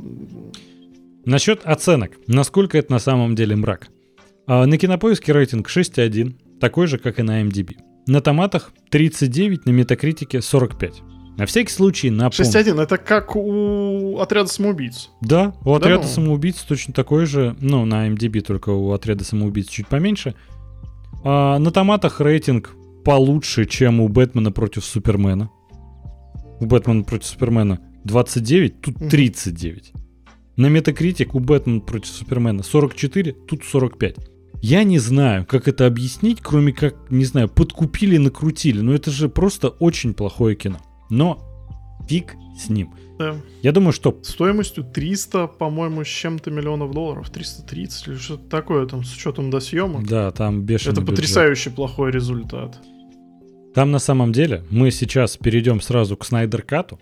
По хронологии он вышел позже, но чтобы сразу закрыть тему с э, Лигой Справедливости, мы его обсудим сейчас. Мгм. Вышел у нас Снайдер Кат. Это на самом деле историческое событие. Мы отдельный выпуск подкаста этому Да. посвятили. Можете найти, послушать. Потому что, ну, там народное негодование, то, что покажите нам Снайдер Кат, ну, такого никогда не было, по большому счету. Это не громкое слово, это действительно просто факт. Когда люди выкупали рекламу на Таймс-сквер, покажите нам Снайдер Кат, выкупали билборды перед комик-коном, чтобы продюсеры увидели, что покажите нам Снайдер Кат, мы хотим Снайдер Кат. Нон-стопом это продолжалось не один год. В итоге Снайдер Кат вышел что по оценкам? На кинопоиске 7,8, на MDB 7,9. Как бы выше пока всех остальных проектов, которые выходили. На томатах 72, что тоже как бы уже лучше Мгм. только Чудо-женщина по версиям томатов. На Metacritic 54. По версии Metacritic чуть хуже, чем Человек из стали. Но не суть. Конечно, Лига справедливости Зак Снайдера это, ну, 4 часа. 4 часа в 4 на 3 практически. Это нестандартно. Потом еще выходила версия в ЧБ. Казалось бы, просто, ну, фанатов порадовать настолько, насколько это было возможно. Но в целом, ты знаешь, э, сюжет, как оказалось-то, там не сильно отличается от Лиги Справедливости, но так же, как и до этого происходило со всеми режиссерскими версиями Зака Снайдера, в полной версии фильма он выглядит совершенно иначе. Гораздо, типа, знаешь, многие вопросы убираются, и в целом неплохое кино получается. Докрученный графон и все прочее. Ну, да, менее рваный, более такой действительно цельный. Но, понимаешь, спустя годы у меня все-таки появилось такое ощущение, что вот э, мы увидели Снайдер Кат, но как будто бы мы так и не увидели то кино, которое должно было выйти в кино. Потому что, ну, Мгм. по-честному, э, вот эта его версия такая лайт хранителей, я бы сказал. Но она бы не попала в таком формате в кинотеатры. Она была бы урезана, порезана, там не было бы вот этой, честно, очень крутой сцены постапокалиптичной, когда Снайдер уже не смог остановиться, и мы будем на заднем дворе у меня снимать. Мгм. Я все могу, у меня, да хоть на 5 часов у меня выйдет этот Снайдер Кат, да? Как бы человек дорвался, прикольно, победа не самого Снайдера, а победа фанатов, да? Да, Ну, я, да. я думаю, ему было это очень приятно. Но я думаю, если бы все у него в семье было хорошо, его бы все равно додавила студия, и вышло бы точно так же, как и у Уидона. Ну или около того. Может быть, чуть получше. Ты знаешь, вообще, Снайдер много раз в интервью говорил, какая у него изначально идея была на Лигу Справедливости. То есть вот э, к чему я говорил, что он хотел там Injustice создать. У него была идея, что на самом деле Лоис в Бэтмен против Супермена, а вот сцены в ванной, где они с Кларком, значит, там зажимаются все прочее, она в тот момент забеременела. И в Лиге Справедливости выясняется, что, ну, Супермен того помер, она беременна, вынашивает ребенка, и тут появляется, значит, вот этот еще э, всякие виджиланти, там Бэтмены и все прочее, там Дарксайды приходят, и Супермен, когда восстает из мертвых, сходит с ума от того, что там Брюс Уэйн не смог спасти Лоис, все прочее, Супермен из-за этого решил уничтожить все человечество, а, присоединиться к Дарксайду и так далее. И, ну, есть небольшое подтверждение этой версии. Потому что, ну, в «Бэтмен против Супермена» мы видели, как Флэш буквально говорит Брюсу Уэйну «Лоис – ключ ко всему». В Лиге Справедливости к чему она там ключ? Вообще не понятно. Она никакой роли важной не играет в фильме. Не ну, она успокаивает Супермена. Потрясающе, да. Вот это ключик. Новопосит. Вот тебе тоже ключ ко всему. Просто понимаешь, и выходит то, что мы вроде увидели Снайдер Кат, но это все равно не та версия Лиги Справедливости, которую Снайдер-то сам хотел снять, которую студия по большому счету его со всеми ограничениями заставил. Как он там? У меня один из членов Лиги Справедливости Джон Стюарт «Зеленый фонарь», про который мы как раз раньше говорили в выпуске. Они такие, угу. нет, такой... Слушай, на фонаре у них вообще какое-то табу, ты заметил? Я не понимаю, После почему. Рейнольдса. Просто... Ну это просто какой-то, знаешь, ну откровенный идиотизм. Ну, почему не добавить? Вы Аквамена добавили, и опять же, вот на Аквамена Снайдер выбрал Джейсона Мамо. Ну, он прям шарит в кастинге актеров. Он такой, у меня Аквамен будет такой, что не он будет сосать, все будут сосать. Ну, то есть, очень брутальный мужик на роль самого, ну, малооцененного супергероя в Лиге Справедливости. И вроде, знаешь... Ты знаешь, ну... вот, кстати, что посмотрев Лигу Справедливости Уэйдена, что Снайдера, честно, мне немножко обидно все-таки за презентацию Киборга. Потому что, по мне так, очень все-таки невзрачный актер. Можно было что-то вот кого-то поинтереснее подобрать, потому что он, ну, я не знаю, не раскрывается его какой-то потенциал, какая-то его там вот эта драма. Его, ее же там очень много, на самом деле. Рэй Фишер его зовут, если что. Теперь. Да, ну, короче, я считаю, что это мискаст. Там мискаст, на самом деле, во многом. Ну, во многом. Ой, ты сейчас ладно, говор... я не буду трогать. Да, ну, ты говоришь Эзра, про Эзру Миллер. Ну, э Эзра Миллер и Киборг там, ну, такое. Давай так, Эзра Миллер еще, вот его версия Флэша, которая была и в Снайдер Кате, что он какой-то странный. Это не гик, это прям задрот. Который «Я хочу в Лигу Справедливости, чтобы у меня были друзья». Такой, чего, господи, да в сериале Флэш выглядит более уверенным в себе, он там обсирается в каждой серии. Тут вообще какой-то позор. Возможно, опять же, что Снайдер изначально планировал, ну, сделать другое видение и этих героев. И, возможно, под его видение эти актеры очень хорошо попадали. Ну, типа, знаешь, мы вот увидели Снайдер Кат, но это ж не та Лига Справедливости, на самом деле, которую Снайдер изначально сам хотел снять. И получается, что фанаты вроде победили, а с другой стороны, какой ценой?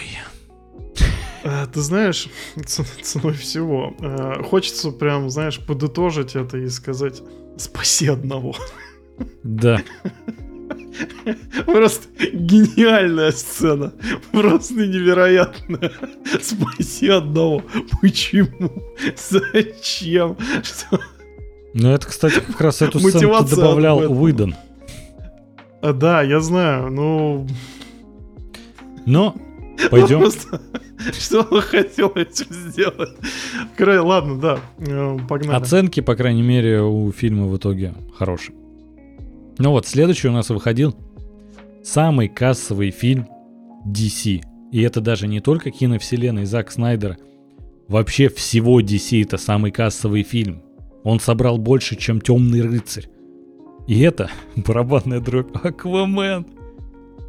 Ты знаешь, фраза, которая идеально отписывает отношение к этому фильму, к его коммерческому успеху а, и ко всей а, вселенной с каждым днем мы все дальше от Бога.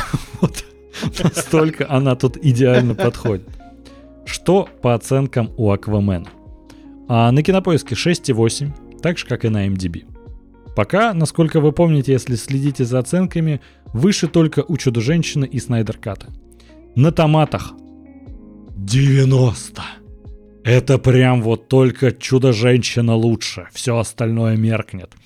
На Метакритик 71, что тоже достаточно высоко. Лучше, опять же, только Чудо-женщина. И честно сказать, я на Аквамена какого-то черта не то что в кино пошел. Я пошел впервые, не, ладно, не впервые в своей жизни, но я пошел на сеанс 4DX в Мега Белая Дача. И там все эти брызги, все прочее, э, сиденья трясутся и так далее. Я такой, ну ладно, мне Аквамен вообще, его история неинтересна, это мне кажется, достаточно детским проектом. Но не суть. Я посмотрел, я такой, блин, а, ну, развлекательное кино вот тут уже прям вообще в стиле Марвел. Прям один в один такой неплохой качественный Марвел. Если в Лиге Справедливости мы что-то попробуем переделать одно, другое, третье, и не получилось ничего, то тут прям под копирку Марвел слезали, да и получилось, ну, неплохо ведь. А тебе как? Слушай, я был удивлен выбором э, режиссера Джеймс Ван. Угу. Пила, Астрал, вот это вот все, который снимает про Аквамена. ну, то есть, как бы, естественно, уже ты не ждал, что будет какое-то там сложное авторское видение. Это как Гай Рич, который снимает, там, не знаю, Алладина. Вот, ну, студийное кино, продюсерский проект. Э, Да. И он окончательно, DC в этот момент э, перестает пытаться быть Чем-то самодостаточным. чем-то, чем-то самодостаточным, что идет по своему собственному пути. Они вот Мгм. такие, мы делаем Марвел. Все, как бы, вот, DC, Марвел, знак равенства. И плохо это, хорошо, не знаю, на самом деле Аквамен первый, ну, он достаточно неплох. Это хорошее развлекательное кино, э, Да. и графика там, ну, честно, довольно-таки приличная. Позвали интересных актеров там, и, извините, и Вильям Дефо, и Мгм. Николь Кидман. То есть, как бы, зачем они там? До конца непонятно. Потому Дольф что... Лундгрен. Да, и, то есть как бы конкретно для чего это было сделано, не знаю. Ну, возможно, просто для рекламы проекта там насывали всем денег. Скорее Вот, всего. потому что какой-то большой роль-то они на самом деле там не несут. И вышло довольно-таки неплохо, с учетом того, то, что, э, ну, Аквамена у нас выбирал Снайдер. Уже никакого влияния он, Так же, грубо как и говоря, Меру. да, а, опять же, он никакого влияния тут уже не нес на момент выхода Аквамена, я так Мгм. понимаю. Да, да, да. И, наверное, с одной стороны, было сложно то, что вот такой вот характер брутального Аквамена, вот у него-то был на это план, а у самой студии нет. И то есть как бы у нас вот этот брутальный качок, который играет в такой полукомедийном семейном кино, ну, Хал Дрога, знаешь, затащил харизмы, я бы сказал так. Вот ты знаешь, э, ведь много таких фильмов, где у нас и Дуэйн Джонсон в комедиях снимается, или там, не знаю, какой-нибудь Джон Сина, опять же. Мгм. Вин Дизель. Ну, есть вот роль качков, когда они такие, мы не только будем играть бруталов, но еще и в таком приключенческой комедии. Вот таким вышел Аквамен. Ну, ничего плохого про него по большому счету не могу сказать. Ну, это такое просто, ну, среднее, неплохое кино. Не хорошее, неплохое, Да, просто норм. да. Ну почему такой кассовый успех для меня, честно сказать, загадка. Почему на томатах 90? Я вообще не понимаю, каким, ну, по какой логике на томатах проставляют оценки. Ну, то есть, Бэтмен против Супермена 29, Аквамен 90. Типа, господи ты боже Слушай, мой. ну, я думаю, что во многом это из-за того, что это прям пик славы Мамоа. Он вот на тот момент был как будто бы прям вообще везде. Он прям именно загорался, прям как такая суперзвезда. Ну, возможно. Ну, где-то в этот временной промежуток. Сейчас он, ну, устоялся уже в Голливуде. Тогда как будто бы наи- наивысший момент интереса был. Следующий фильм, который выходил, Шазам. И это прям уже у нас переходит то ближе к тому, чем Марвел стал сейчас. Это, ну не то, что прям, это тоже как-то оскорбительно получилось. Ну это такое больше детское прям кино. Это детская прям супергероика. Где, значит, все там говорили. Я забыл, как зовут актера на главную Ну, роль. Ну, Ты так и про детей, в принципе. Да, про детей, А. Закари Левай? Да, Закари Левай. Все там говорили, что у него подкладки странно смотрятся э, на фотках со съемок такие. Да в фильме будет нормально. Не будет. Ну, это просто... Ну, комично выглядит его даже костюм. Ты не чувствуешь, что это сильный супергерой. Ну, и он еще, знаешь, такой перед съемками, когда я узнал то, что меня выбрали на роль Шазама, я понял, что сейчас я отправляюсь в спортзал до конца своей жизни. Потому И- что... Как будто бы... Не, он сильно себя в форму привел. А Он ведь всегда был, знаешь, такой, ну, обычного телосложения. Он стал Ну да, таким да. небольшим бычком, но прикол в том, что еще с тех пор появилась информация, что Дуэйн Джонсон будет играть Черного Адама. И бедный Закари Левай такой, господи, мне в кино надо будет бороться с Черным Адамом за Шазама-то. Надо качаться. мог не качаться. Все, что можно тебе на это добавить, за. Извини, ну так карты легли. Вот не знаю, как еще объяснить. Ну, не случилось этой долгожданной э, встречи э, в кино Дуэйна Джонсона в роли черного Шазама и Зака Релевая в роли черного Адама и Шазама. Но, наверное, и к лучшему. Потому что фильм, честно сказать, вот опять же, шел без, ну не то что без ожиданий. Я на тот момент разочаровался уже сильно в киновселенной DC. Я, честно сказать, э, трейлер мне не понравился, а пошел а нормальное вот кино. мне это не интересно. Угу. За других сказать не могу.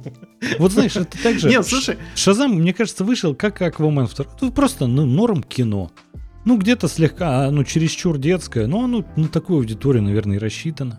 Ну, оно и про детей. Ну, в принципе, да я не знаю, я как будто бы и другого от этого не ждал. Угу. Мне понравился каст. Правда, вот каст я считаю замечательный просто.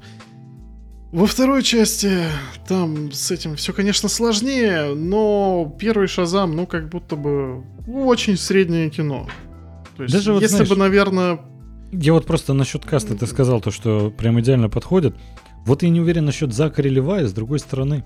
Ну вот так сходу представить, а кто бы мог сыграть какой-нибудь другой актер Шазама? Да что-то и нет. Как-то не знаю. Наверное, Ты... подходит тогда. Слушай, ну там и была задумка в том, что он такой все-таки комичный персонаж именно. Угу. Потому что он, ну, собственно, по сути, это же ребенок, который превращается во взрослого. Поэтому я не думаю, что это miscast. Не, в основном, когда я говорю про э, каст, я говорю про ну, всю команду Шазама, потому что она во многом все-таки это такой team-up с одной стороны. Ты знаешь, вот еще что хотелось бы отметить, э, посравнивать немножко с киновселенной Marvel, киновселенную DC. Ты знаешь, изначально вот выбирали, ну, скажем так, не самых известных актеров. Окей, у нас есть Бен Аффлек, но всегда нужен какой-то, знаешь, такой локомотив. Но в остальном угу. Генри Кавилл, блин, вообще непонятно, откуда его выцепил Зак Снайдер. Галь Гадот аналогично. Всякие вот эти Эзра да. Миллеры, Рэй Фишеры. Нет, Эзра Миллер уже был известен. Ну, не настолько. Ну, типа, он, знаешь... он в основном в каких-то, знаешь, таких... Да, сериалах. Полуфестивальных таких э, фильмах, но прогремевших. Ну да, ну то есть, знаешь, все равно не было такого, что он на слуху актер. Тот же, на самом деле, Мамо, после Холодрога вообще непонятно, что он делал. Он до этого-то не особо был популярен. Ну то есть, все равно Зак их нашел. И вот ты знаешь, когда э, мы с Адаль обсуждали недавно киновселенную Марвел, она такая, вот ты замечал, что тоже ведь там брали не самых известных актеров, условно говоря. Роберт Дауни-младший, он, конечно, и Сбитый в Зодиаке снимался, и, конечно, и в Готике был. Но давай откровенно, да никто не знал, кто такой Роберт Дауни-младший, ну вот просто обычный среднестатистический зритель, до Железного Человека. Аналогично. Ну, да нет, ну почему знали? У него в 90-е годы была неплохая карьера-то на самом деле много романтических комедий. Не, ну, в, по крайней мере, американском прокате знали, кто это такой. Но опять же, это не широко известно было. Или вот там взять, например, Крис Эванс, Крис Хемсворт, Марк Руффало. Марк Руффало, конечно, у нас, опять же, плюс-минус известный, но не сказать, вот не тот уровень звезды, который он сейчас. И потом, когда дошла очередь до Доктора Стрэнджа, у нас берут Бенедикта Камбербэтча, который просто, ну, на волне успеха. То есть Бендик Камбербэтч, его выбрали на эту роль только из-за того, что он был уже известен. И типа насколько они в этом плане попали в каст, неизвестно. То есть, возможно, кто-то другой из малоизвестных бы подошел побольше. И вот взять киновселенную DC. Вот они повыбирали, Снайдер повыбирал не самых известных, плюс Бен Аффлек. А потом вот начали, что у нас э, Закари Левай ну, он, я его имя знал и до Шазама. И многие тоже знали, потому что были суперизвестные сериалы, да. Чак тоже очень известный а, в ну Америке, да, да. большим спросом пользовался. Типа потом у нас Черный Адам, значит, о, Черный Адам, ну, Дуэйн Джонсон, Черный Адам. И начали выбирать как будто более известных актеров, чтобы с их помощью затащить а, в кинозал зрителей. И это, по-моему, не очень хорошая тактика. Я до сих пор не уверен, что Камбербэтч на роль Стрэнджа это удачный выбор. А тут, когда после этого начали выстраивать киновселенную от обратного, именно DC, Я в этом вообще начал сомневаться. Ну, насчет Стрэнджа я... Мне кажется, нас могут сейчас, конечно, закидать гнилыми помидорами, но я тоже до конца не уверен в том, что это хорошая идея была. Ну, как будто бы он Ну вот больше да, то есть, знаешь- такой серьё- серьезно драматический актер, скажем так. Да там даже Мац Микельсон, честно, ну, глупо выглядел просто в качестве злодея. Да, да, об этом-то и речь на самом деле. Ну, то есть, что, знаешь, вроде как погнались за популярностью, и это, ну, вроде сказалось-то хорошо, но зачем так в DC начали делать, не совсем понятно. Ну да ладно. Шазам? Да, ну, Далее. опять же, как и Аквамен. Был и был. Неплохой, детский. Поехали дальше. Дальше у нас... ой, Хищные птицы. Потрясающая история. Харли Квин. Во-первых, господи, не любим мы короткие названия фильмов. У нас, значит, Бэтмен против Супермена на заре справедливость. У нас хищные птицы, потрясающая история Харли Квин. Может, ну что-то одно выбрать, нет? Ну, то есть, просто потрясающая история Харли Квин. Или хищные птицы. Чё нет? Ну, не суть. Какие оценочки у этого шедевра? На кинопоиске 5,9, на MDB 6,1. Примерно такие же были у отряда самоубийц. На томатах 78. На метакритик 60. Что тоже как-то, ну то есть 60, чтобы ты понял, лучше Харли Квин вот этой, а, только у нас Шазам и Чудо-женщина. Все остальные фильмы хуже, по мнению Метакритик. Вот тут У меня, даже не сомнительно, но окей, это просто сомнительно. ну, знаешь, это просто срань. Я ходил на пресс-показ, я был просто... Ты отказался просто идти. Я такой, нет, я, Я схожу». очень не хотел Ты уже изначально не верил. Вот. э, Я сходил, короче, прям удостоверился. Там еще Долин такой шокированный сидел в зале. Я прям помню его лицо. Он еще, знаешь, когда заходил, кстати, э, он э, у представителя Ворнеров, он спрашивал, типа, ну чё, как? Он такой, ну посмотришь, узнаешь. Я такой, ну понятненько, что нас ждет. Хочется просто вкинуть сразу проказ тоже. Тут, э, то, что тут у нас играет Юэн Макгрегор на роль черной маски. Да. Далеко не самого известного злодея Бэтмена. Ну, как бы, преступника Готэма, скажем так. Так позвать еще Юэна Макгрегора. Ну вот как будто, знаешь, вот это началось, что а, давайте звать известных актеров. На них же придут. Да нет вам им гонорара платить до хрена, у вас фильм не окупится. Вы на производство оставляете копейки, и получается говно, которое смотреть невозможно. А вы все тратите на актерах. Ну, так не работает. И как выяснилось, да, только на томатах это работает. И была удивительная ситуация. Как бы... Какого года этот фильм? Он где-то 16-го, 17 Примерно, да, может там Ну, 15. где-то так. Да. Вот. э, И как бы там фем-движение было прям на заре Лиги Справедливости. Вот. э, Ну, как бы вот это ин- интернет-война. И я тогда впервые с этим столкнулся. Я написал разгромную просто рецензию. У нас тогда еще не было подкаста. У нас был... А, не, подожди, подкаст уже был. Это 20-й год, прикинь. Это 20-й год. Да, блин, мне казалось, он раньше вышел. Да, Ну вот, пресс-показы-то а, я написал- когда подкаст появился. По-моему, в подкасте мы в итоге это не обсуждали, и я написал просто об этом, ну, ст- статью, рецензию, там, Подкаста закинул на было. на наши все ресурсы. Дезинформировал. У нас появился подкаст в 2020 году, но Подожди. фильм вышел в январе. Ну, в России в начале февраля, подкаст появился в конце А что мы делали на пресс-показах? А, от группы нашей ходили. А, от новостной, типа? Ну, даже Да. забавно. Ну ладно, короче, да и, да и не суть. Мгм. вот, я написал разгромную просто статью, а, нахватал минусов, и мне писали, что это заказуха. От кого? Не знаю, от Марвел, наверное. я, я вообще не понял. Типа, это, типа, ты э, тупой там, типа, мужлан там сидел, ну, девушки писали, вот, ты не понимаешь кино о женщинах, вот, и это заказуха. Причем несколько раз мне об этом писали. Я до, до сих пор не понял, где мои деньги. Вот, но э, вот тогда я понял, что это набирает пугающие обороты. Вот когда тебя это уже начинает касаться, вот. А фильм, да, потрясающе плох. от начала до конца. Э, они пытаются все время абстрагироваться от того, что у них э, нету Джареда Лето или там Джокера в кадре. Э, они постоянно рассказывают об этом историю, его, естественно, в кадре нет. И они говорят о том, что она сепарируется от Джокера – и чем больше они говорят о том, что в этом фильме нет Джокера, тем еще кислее тебе от этого становится. И ты уже не хочешь слушать о том, что в этом фильме нет Джокера, и что она не скучает. Ну, короче, они как бы хотели добиться такого эффекта, что типа, ну, не ждите Джокера, да?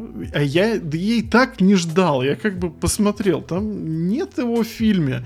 И я хочу посмотреть уже историю о Харли Квин, как бы, ну, я, может, и не хотел, я уже смотреть. Я, ну, короче, смысл в том, что э, бесконечное упоминание Джокера идет фильму прям в огромнейший минус. Тут в комментариях спрашивают, так, а кто снимал? Снимал «Хищных птиц», снимала Кэти Янь. Она снимала еще какие-то эпизоды «Наследников», что удивительно. Mm-hmm. Опять же, э, тут не могу не обратить внимания, Леша из Лукова пишет, так Юэн Макгрегор не особо известный мужик-то. Тут в комментариях мы уже пояснили, что Юэн Макгрегор очень известный мужик, да. А, но в целом, да-да, ты знаешь, в какой-то момент ты даже фильм смотришь и такой, да лучше бы, наверное, тут Джокер был. Ну, то есть, хоть ну, просто для разнообразия. Типа, ну, чтобы вот полностью... Это знаешь, как когда смотришь какую-нибудь серию Сидаба, они говорят про какого-то злодея, вот пусть и всратого, ты такой, да пусть он уже даже появится. Ну, то есть, типа, хуже уже не будет. Вот. Я бы на этом фильме не стал останавливаться, но, с другой стороны, знаешь, это тоже эксперимент. А Ворнеров, когда они, опять же, мы вмешиваемся и в съемочные процессы в целом, уже стараемся даже не то, что делать как у Марвел, просто стараемся как-то хайпажорить по большому счету, чтобы, знаешь, вот, нас начали хоть за что-то уважать. Мы сняли не фильм не про чудо женщин, а про целую команду женщин, пусть и преступниц, но все-таки хороших женщин, мужики, козлы и прочее. И тут опять не получилось. Ну, то есть, знаешь, как будто они такие, а куда идти, что делать, непонятно. И знаешь, куда они пришли? К Аквамену второму. Пришли, это пока, это они туда дойдут еще. Пришли они сразу после этого. В 1984 год вместе с сиквелом «Чудо-женщина». Про оценки. На кинопоиске 6.1. Ты знаешь, я вот все смотрю на все эти проекты. 6.1 это как будто, ну, Средний градус по больнице. Просто про... ты заметил, я чаще всего произношу 6.1, как будто просто люди на кинопоиске такие. Я посмотрел фильм, ну в целом 6.1, вообще без разницы. Провальный проект, хороший. Там что-то томаты колбасят от 95, там 93 до 20.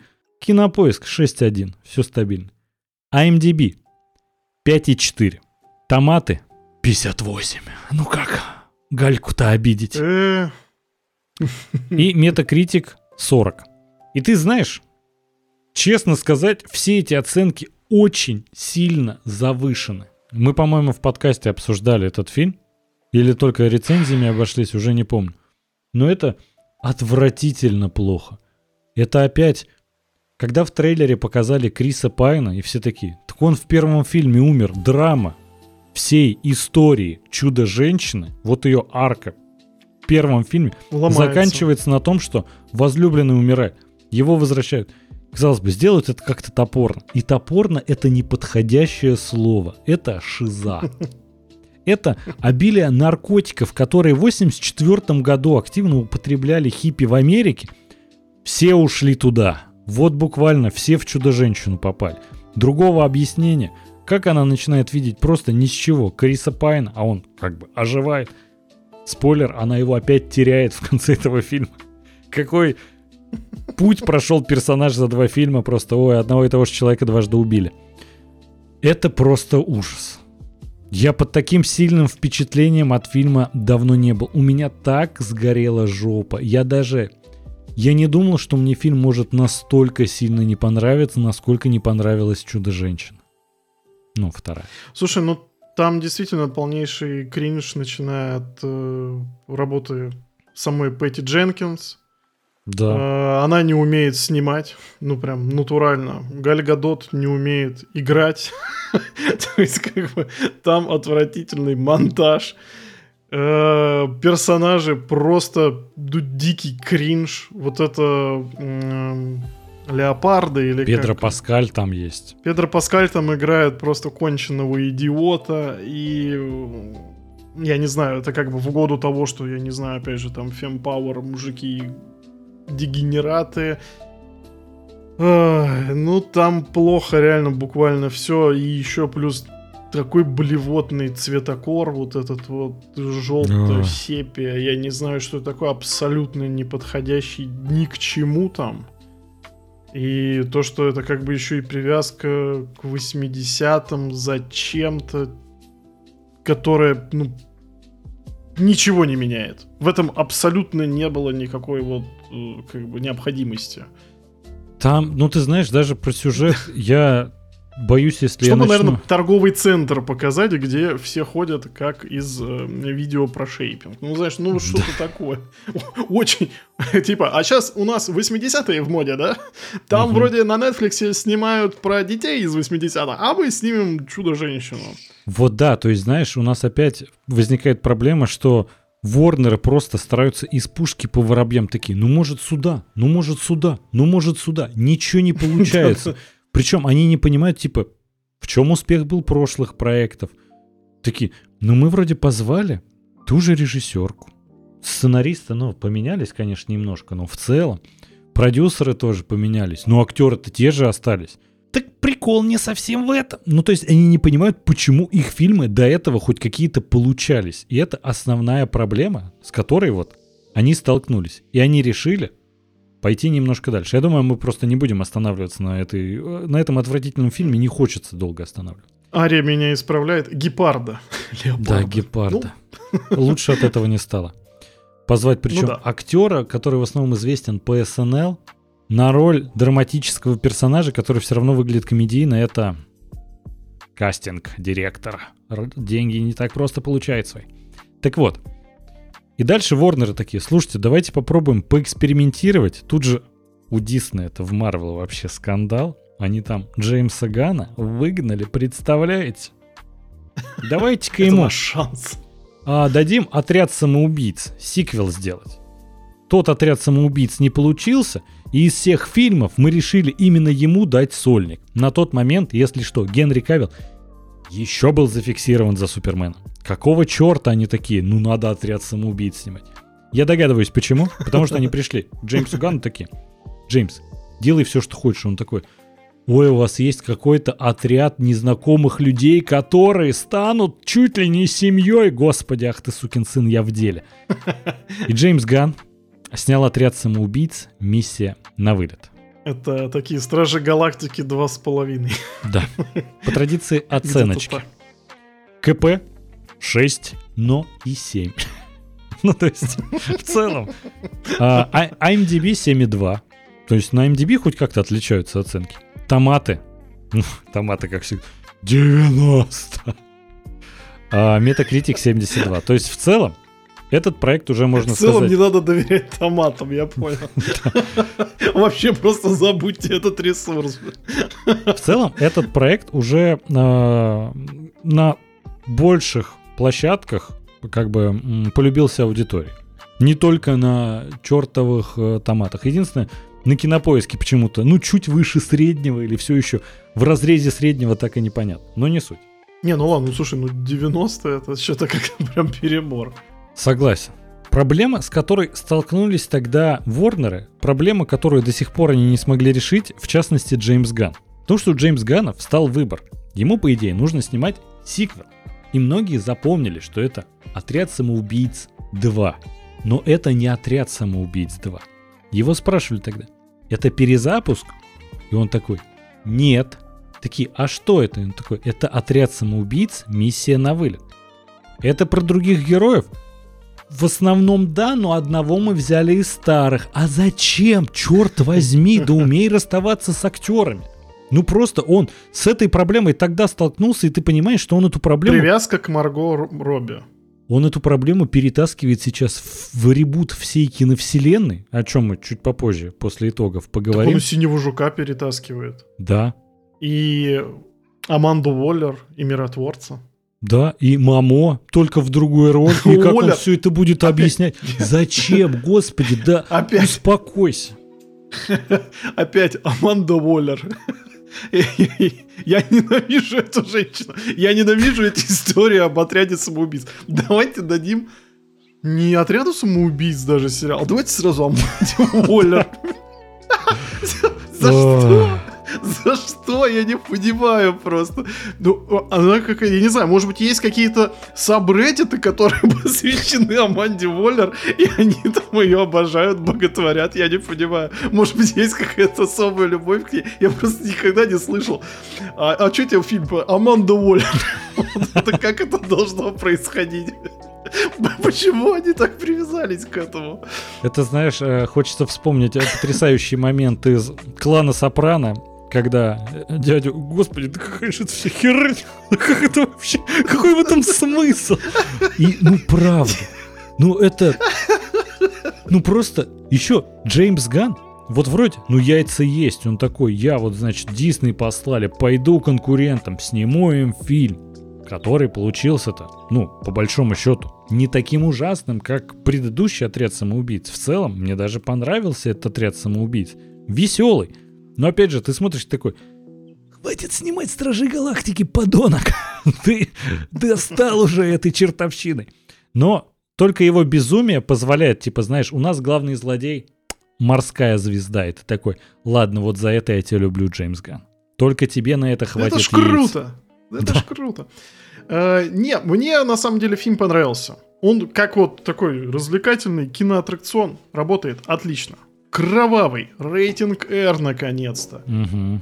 Поехавший миротворец, там, ну, на самом деле, всех вот как бы второстепенных персонажей он обыграл великолепно. Кроме, да. наверное, самой Харли Куин.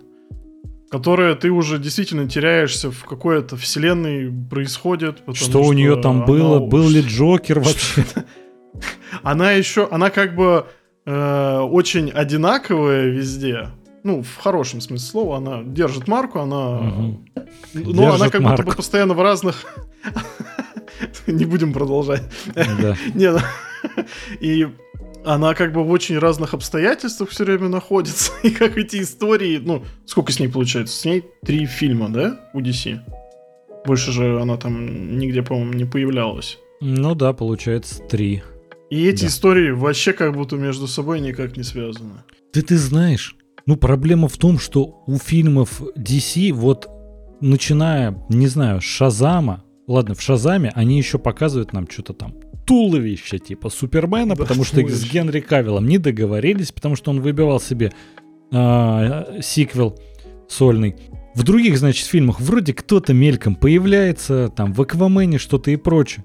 Чудо-женщину вроде, ну вот же это сама Гальгадот. И вот, знаешь, вот они все сталкиваются с тем, что да мы вообще не знаем, это единая вселенная или нет. У нас вот Давайте в конце... Бэтмена снимем с Джокером отдельно вообще. Когда, знаешь, у нас появляется... Мы, кстати, Бэтмена с Джокером не будем обсуждать, потому что они вот в эту киновселенную ну, не они, входят. Да. да, они в стране, это такие отдельные проекты. Ну вот. И ты знаешь, они такие...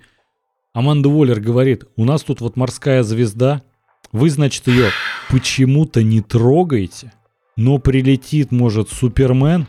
Спойлер, не прилетит. Ты знаешь, Супермен тебя не спасет. И они просто такие. А у всех контракты закончились, мы просто будем разбираться сольно. Ты такой, как работает ваша киновселенная, я не понимаю. До сих пор для меня самая большая загадка, что Джеймс Ган думает насчет этого фильма сам. То есть это все-таки ребут или сиквел или спин -офф.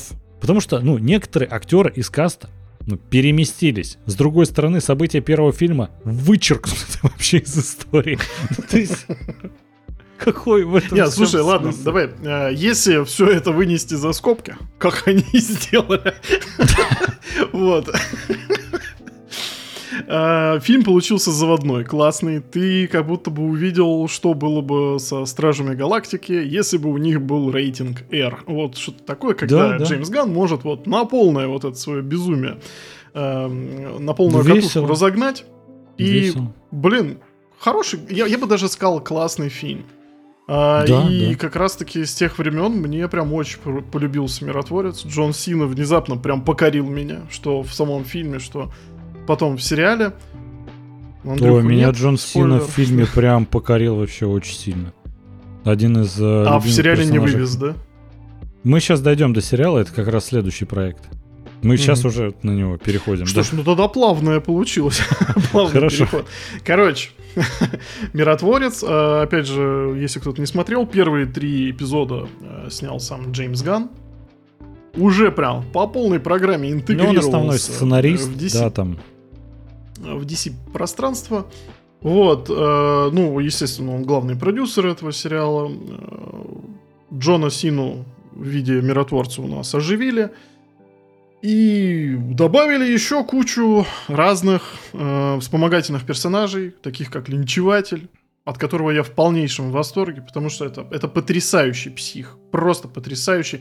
Я был шокирован, насколько это прям было смело даже с одной стороны для DC, э, которые как будто бы все время искали свой путь, и вот я такой, а может быть их путь-то действительно снимать вот такой трешак про вот эту всю команду э, из э, отряда самоубийств, вот что-то такое, типа, возможно, Джеймс Ган вывезет. Недолго у меня было такое ощущение. Ты знаешь, просто вот насчет, э, ну, в принципе, этого сериала сначала пройдемся по оценочкам традиционно. И тут у нас угу. изменения на оценках на кинопоиске. На кинопоиске, если вы не знали, Зачастую, почему-то, сериалы оценивают значительно выше, чем полнометражный фильм. Да. Поэтому у «Миротворца» 8,0. На MDB 8,3. На томатах 94. Даже «Чудо-женщина» меркнет. И на Метакритик у нас 70. То есть там на Метакритик они такие много других проектов есть получше. Ты знаешь, вот я ну, для того, того что... продукта, вот что он из себя представляет, я считаю, что 8.0 это прям очень справедливая оценка. Я считаю, сильно завышено. Опять же, мы с тобой обсуждали как-то в подкасте, в чем проблема возникла. Ты просто, ну знаешь, я слышал, что ты вот про этого героя, как там его ты назвал, вот этот настоящий псих? Линчеватель. Да, линчеватель. линчеватель. В оригинале он вообще не псих. Он не делает ничего такого сверх, чтобы можно было сказать, что он псих. Он больше такой ну, немножко аутист. Социопат. Ну, социопат, да. Который такой... Ну, с ментальными, с серьезными ментальными проблемами, да. Да они, как бы, знаешь, не особо показаны. То есть он в целом, ну, просто большой фанат э, в сериале «Миротворцы». Такой, ой, ты что, плачешь? Не, это э, тренирую мышцы лица. Такой, хорошо. Дальше потом, да это он тренирует мышцы лица. Такой, ну, кек, наверное. И он не делал вот в основном ничего такого. То есть, знаешь, там его настраивают что-то типа, пойди в тюрьму, убей батю миротворца. он такой, блин, ну если ты ему поможет, хорошо. Не получилось. Он такой, блин, я тебя подвел. Я такой, а в чем безумие? Ты и до самой последней серии я так и не понял. Ну, мне просто описывали, что это, знаешь, как э, персонаж из бесстыдников, который забежал в киновселенную DC. А оказалось... Ну, это я такое сказал? Не, вот у меня складывалось такое впечатление, что, а. знаешь, настоящий психопат, такой прям социопат. Я такой думаю, блин, ну, наверное, что-то такого будет, плюс у него нет суперсил. А на деле просто, ну, знаешь, как-то его больше жалко было в сериале. я думаю, что, опять же, жалко. озвучка... Да, ну, его вечно там что-то гнобили. Он в итоге только под конец сериала там смог найти с кем-то контакт и прочее. Ну, то есть, знаешь, у него больше драматическая линия вышла. Я такой, но я психопата так и не увидел. Такого, который безумный фанат миротворцы, который под него под пули полез один раз, это да. Ну вот. Знаешь, в целом, ну, сложно сериалы соотносить с фильмами, понятное дело, то, что там у нас тут уже сколько? 8 часов хронометраж, можно так сказать. Это как несколько лик справедливости. Поэтому, не знаю, оценки высокие. В целом, ну, не знаю, как его можно относить к этой киновселенной. Это единственный сериал, который есть в этой киновселенной, что меня сбивает с толку, что честно странно. сказать. Да. А, но, опять же, честно, вот в угоду как бы DC будущего, честно, я бы его закрыл. Ну, просто нужно сорвать этот пластырь, перезапустить и все. Не надо хвататься за старое. Просто... Ну, типа, ну, что, сезон потрясающий, хорошую историю нам показали. Ну, come on, хорош. Пора остановиться. А, ты знаешь, в целом, ну это просто, я вижу в этом проблему, которая вот, которая у отряда самоубийц появилась, вот, от Джеймса Гана. Это часть киновселенной, не часть, что-то переделано, что-то нет. И сюжет у нас опять появляется один герой, который находит людей, которые становятся ему семьей. Господи, да хватит, придумай. Посмотри другие фильмы, пожалуйста. Джеймс, ты же хороший сценарист. Не, ну, Зачем Возможно, ты эксплуатируешь только одну тему? Больше ясности появится, когда мы посмотрим Аманду Уоллер. Ты знаешь, больше ясности появится, когда мы посмотрим вот Супермена на Джеймса Гана, где он будет и режиссером, и он же и сценарист. И я прям вижу, как у нас, господи ты боже мой, инопланетянин оказался на Земле. Наверное, наверное, он найдет себе друзей, супер команду свою из обычных людей, где вот дружба всех победит. Дружба побеждает во всех проектах Джеймса Гана. Это, ну, это уже до абсурда доходит. Но Думаю, будем двигаться дальше. Особо на миротворце не останавливаться. Потому что после отряда самоубийц «Миссия на вылет» в кино был небольшой перерывчик с фильмами от э, DC. И мы дождались Черного Адама, который, ну, это прям долгострой-долгостроич.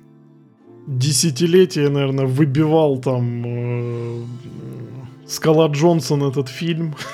Да. Просто оббил все пороги. Я не знаю, я думаю, он пригрозил им всем в итоге, что он просто физической расправой, чтобы этот фильм вышел. Да я думаю, знаешь, он же, шан, он же самый продюсер Черного Адама. То есть он там и свои деньжатки-то подкинул, чтобы это наконец-то вышло. И значит, он такой, ребята, я переверну иерархию. Возможно, он так и сделал, но не в ту сторону. Это знаешь, как ты воюешь не в ту сторону, вот этот мем. Смог он а, договориться? Возможно, тут такая же история, кстати, как и с Вин Дизелем, э, который портит форсаж. Да, вполне. Когда его просто надо было закрыть. вот. Э, у меня такое ощущение, что там Рок Скала Джонсон, э, скажем так, был слишком, слишком, слишком громким голосом в комнате по, да, по решению да, да. С, с этим фильмом, к сожалению. Потому что, ну, на самом деле задумка была неплохая. У нас прям антигерой.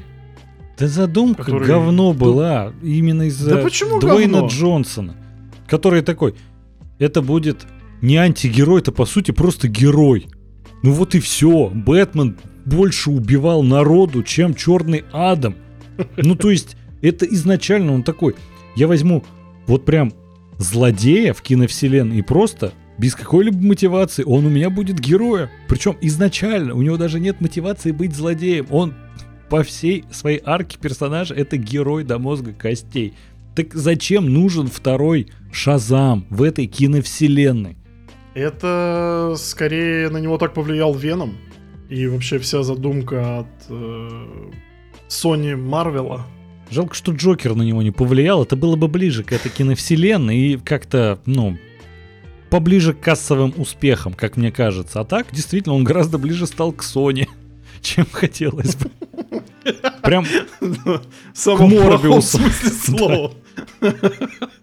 И вот казалось бы, ну вот на кой хрен он все вот это заявлял, что я переверну иерархию? Ну, наверное, он это заявлял из-за того, что, типа, знаешь, а, я договорился с Генри Кавиллом, он вернется, и он прям засветится у меня в фильме. И это на самом деле был такой лучик надежды, когда ты вот в конце отвратительного фильма видишь, вообще вот у DC, у всех фильмах, которые мы обсуждали, какая-то огромная проблема со злодеями.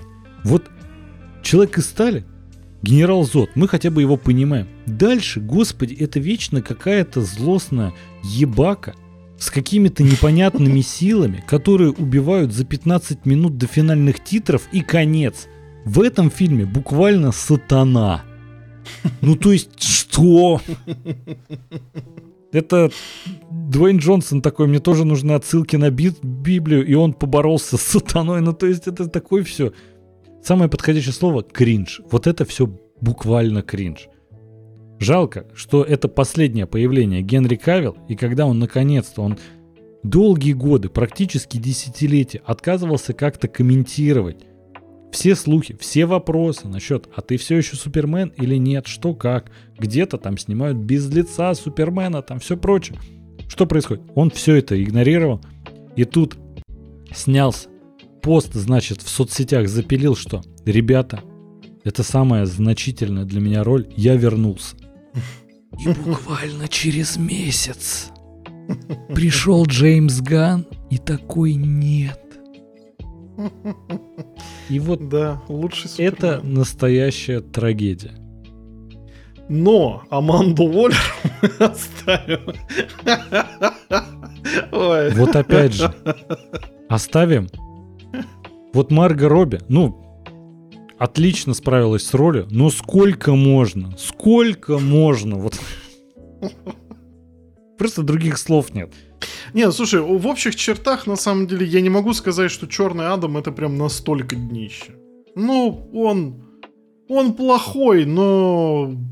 Я тогда чувствовал, что дно еще ну, как бы, не достигнут. Но впереди, что мы же знаем, там что могут постучать как бы, снизу, да. да. Так вот, знаешь, просто а, почему для меня это прям дно-дно? Все вообще забывают и вычеркивают, все-таки это сольный фильм про черного Адама, но там у нас появилось общество справедливости Америки. Да. Вообще такая организация в комиксах, она существует по сей день. Когда-то угу. там закрывалась, когда-то прочее. Туда, собственно, это, ну, когда-то это было другое название основной Лиги Справедливости, когда-то это сделали как подразделение Лиги Справедливости, не суть. Когда-то Лига Справедливости была подразделением Общества Справедливости и прочее. Ну, короче, тут эта организация появляется, и там у нас есть Человек-атом, не помню, как Доктор зовут Стрэндж. вот эту... Ой, а, господи. Доктор Фейт. А, Если ты ну, оговорился, ну, то на самом деле это самая ну, точная оговорка. И а, э, Орлица, девушка, которая зовут. Которая еще погоду управляет, я уже не помню, кто она. Да, да, да. И эти герои, вот Шторм. Ну, они появляются на три минуты буквально хронометража, не несут в себе абсолютно никакого смысла. И появляется вопрос, который появлялся и после отряда самоубийц Джеймса Гана, после миротворца. Они там говорят то, что мы тут строим общество справедливости Америки. Ты такой, что это за организация? Ну вот буквально, я зритель кино, я посмотрел вот эти проекты, я не понимаю, что это такое. В конце отряда самоубийц к миротворцу приходит жена Джеймса Гана и вот этот чувак, который красит бороду из миротворца. И они такие, вступай в общество справедливости Америки. У меня только один вопрос, а вы кто? Вы там что забыли? Где Супермен? Где Бэтмен? Про зеленого фонаря, прости господи, я вообще молчу. И тут у нас появляется, выясняется, что там доктор Фейт, у которого сила как бы нифига себе. Орлица, какие-то еще чуваки, бог с ним. А где вот эта жена Джеймса Гана, где этот бородатый хрен? А почему Орлица-то вообще? Там Орлан, по-моему, не?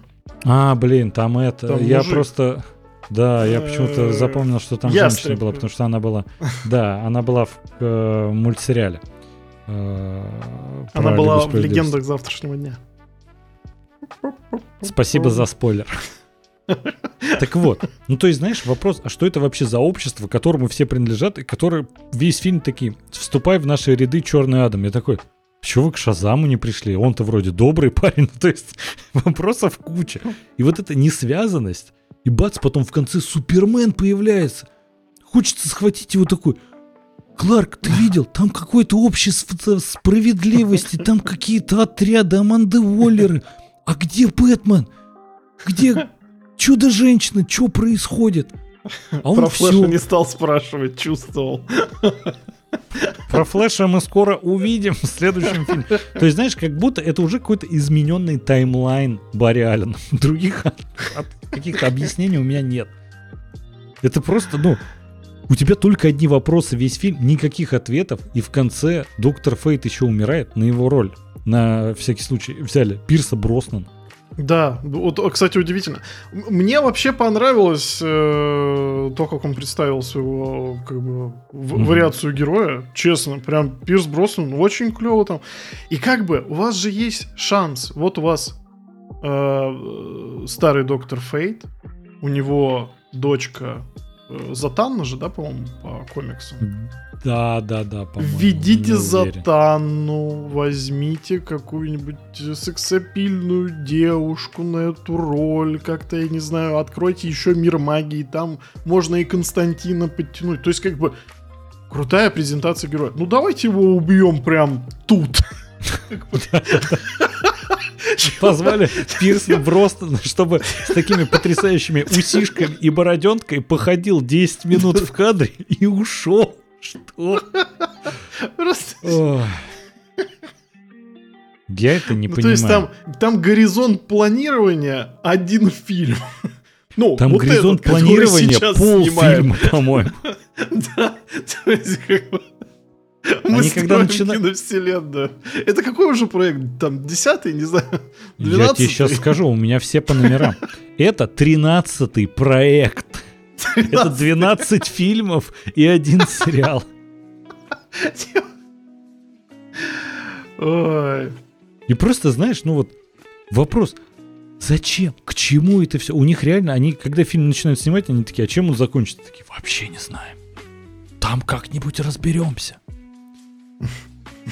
И дальше у нас выходит, казалось бы, все ждут этого, но еще нет. Шазам 2. Ярость богов. Про оценочки сначала. Ой, извините, я забыл про оценочки Черного Адама.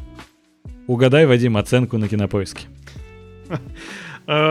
Слушай, я не буду оригинальничать. 6-1. Да, в яблочко, прикинь. Вообще, прикольно. Меняются режиссеры, актеры, сюжет, все на свете. Кинопоиск 6-1. Просто. Это база. И после этого, знаешь, когда мы часто в подкастах обсуждаем, какую оценку поставил, я думаю, да там насрать вообще кинопоиск выдаст 6.1, скорее всего, фильм. Ну, то есть... IMDb 6.2. Томаты 38, на удивление. Тут уже начали сдержанней. Метакритик 41. Как всегда, критичный. Так вот, Шазам – ярость богов. Кинопоиск и IMDb в оценках тут сравнялись. И на удивление не 6,1, а 6,0. На целую одну десятую балла, господи, вообще. Там столько в киновселенной произошло, столько вопросов. Этим насрать вообще. А, томаты у нас 49, Метакритик 47. Что, как по мне, все оценки безумно завышены. Фильм, на удивление, Шазам 2 Ярость богов, это редкостная срань. Положа руку на сердце. Я много раз говорил в подкасте, что я очень сильно сдерживаюсь, чтобы, мне кажется, неправильным просто оскорблять какие-то фильмы. В них всегда можно найти, ну, более конструктивную критику. Но знаешь, просто вот в этих проектах, что Черный Адам, что Шазам 2, что там, кто еще у нас, Хищные птицы, вот это все. Ты их смотришь и видишь, что люди вообще не знали, чем фильм закончится. Э, сценарий писали на ходу. Как будто, знаешь, люди сами, честно сказать, не знали, чем закончить это все. Они на ходу писали. И у нас получается, что Шазам начинают снимать такие, а что было в прошлом? А он выходил сколько вообще лет назад, потому что мы забыли про эту франшизу, потому что с основными героями-то разобраться не можем. Нет, самое главное, опять же, типа, а у каких фильмов э, в этой киновселенной есть сиквелы? У Аквамена, у Шазама. У Чудо-женщина, ну, Аквамен, а, Шазам. И я не знаю, Отряд самоубийц или хищные птицы, я даже не знаю, это, ну, это, это сиквелы, спин что это вообще, герои вроде те, но не те. Ну, Просто справедливый вопрос от Арии, для чего нужна была вторая часть? Мне кто-нибудь объяснит? Ну, я не уверен на самом деле для чего. Я честно сказать, ну, я понимаю, для чего студии нужна была вторая часть. Смотрите, у них все просто летит. Летит прямо в ад. Они не знают, что с этим делать. И они такие, так, так, так, так, так, слушайте, а у Шазама были хорошие оценки, и сборы вроде окупились. Давайте сиквел. Вот, это единственный смысл, для чего этот фильм выпустили. Давайте откровенно. Когда анонсировали еще первого Шазама, я сидел такой, а где нормальные герои? Они выйдут вообще или я должен на это смотреть? Потому что Шазам, при всем моем уважении, ну это не титульный персонаж DC. Ну, у него силы как бы есть, но сам персонаж достаточно такой дебильненький, он, Ну, детский. Он, он больше. как э, киборг, скажем так. Ну, они как бы все участники Лиги Справедливости, но ну, не шибко они популярные.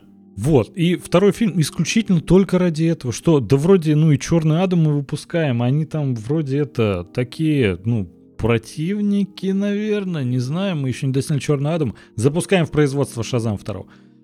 Вот, это единственная причина. Зачем его смотреть? Вот главный вопрос. Потому что у меня нет ответа. Слушай, э, честно, э, я не до конца понял вот уровень хейта ко второму Шазаму, потому что, ну, он плоховат. Плоховат, но я не могу сказать, что он сильно отличается от первой части. Ой, не, по-моему, Ну, очень сильно там в отличается. качестве потеряли только... В качестве там сильно потеряла только графика, потому что, ну, вот э, для меня это... Ну, то есть, как бы еще в Черном Адаме, в который все-таки вбухали денег, и там Скала Джонсон, как бы там, то все, там уже были такие странные звоночки по поводу графона, потому что, ну, он там уже странный, а в Шазаме он прям кошмарный.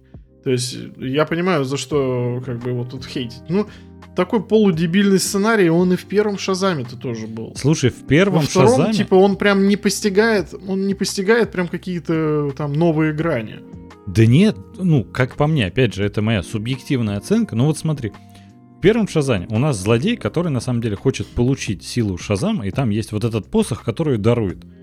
И он для этого хочет ее получить. У него, в принципе, какие-то силы и так есть. Сюжет вращается вокруг этого. Он, ну, особо тебя знакомит с вселенной, героями, персонажами и так далее. Во второй части у нас есть злые единороги, которых можно задобрить только Skittles, потому что это просто рекламная интеграция Skittles. Мгм. И это, по-твоему, один и тот же Ну, уровень? Ну, то есть, лично для меня... Слушай, ну там греческую мифологию добавили, а я такое люблю.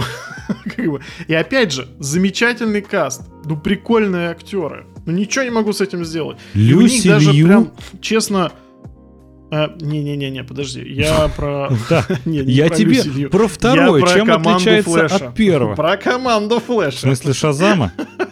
Флэша у него команда уже. Это отголоски CW в Да, обмен. да, да. Такие уже. Вот. э, Вадим, такой я за команду э, Семья... Да, давайте стрим по CW, что я зря смотрел. Вот. э, Прикольно, между ними прям даже какая-то химия есть. Ты веришь то, что это команда, что детские версии, что взрослые версии. Странно, конечно, что некоторые дети, их детские версии выглядят точно так же, как старшие версии. Ну, короче, вы поняли. Тут, конечно, есть вопросы. Но в основном, как бы, не знаю, у меня не было прям такого чувства отторжения. Ну, у Люси Лью, конечно, там уже... Хелен Миррен. Тоже, как бы, знаешь, и супер злодеи. Господи, это буквально бабушка. У вас какой вообще план на киновселенную, если вы зовете актеров за 70? Ну, господи.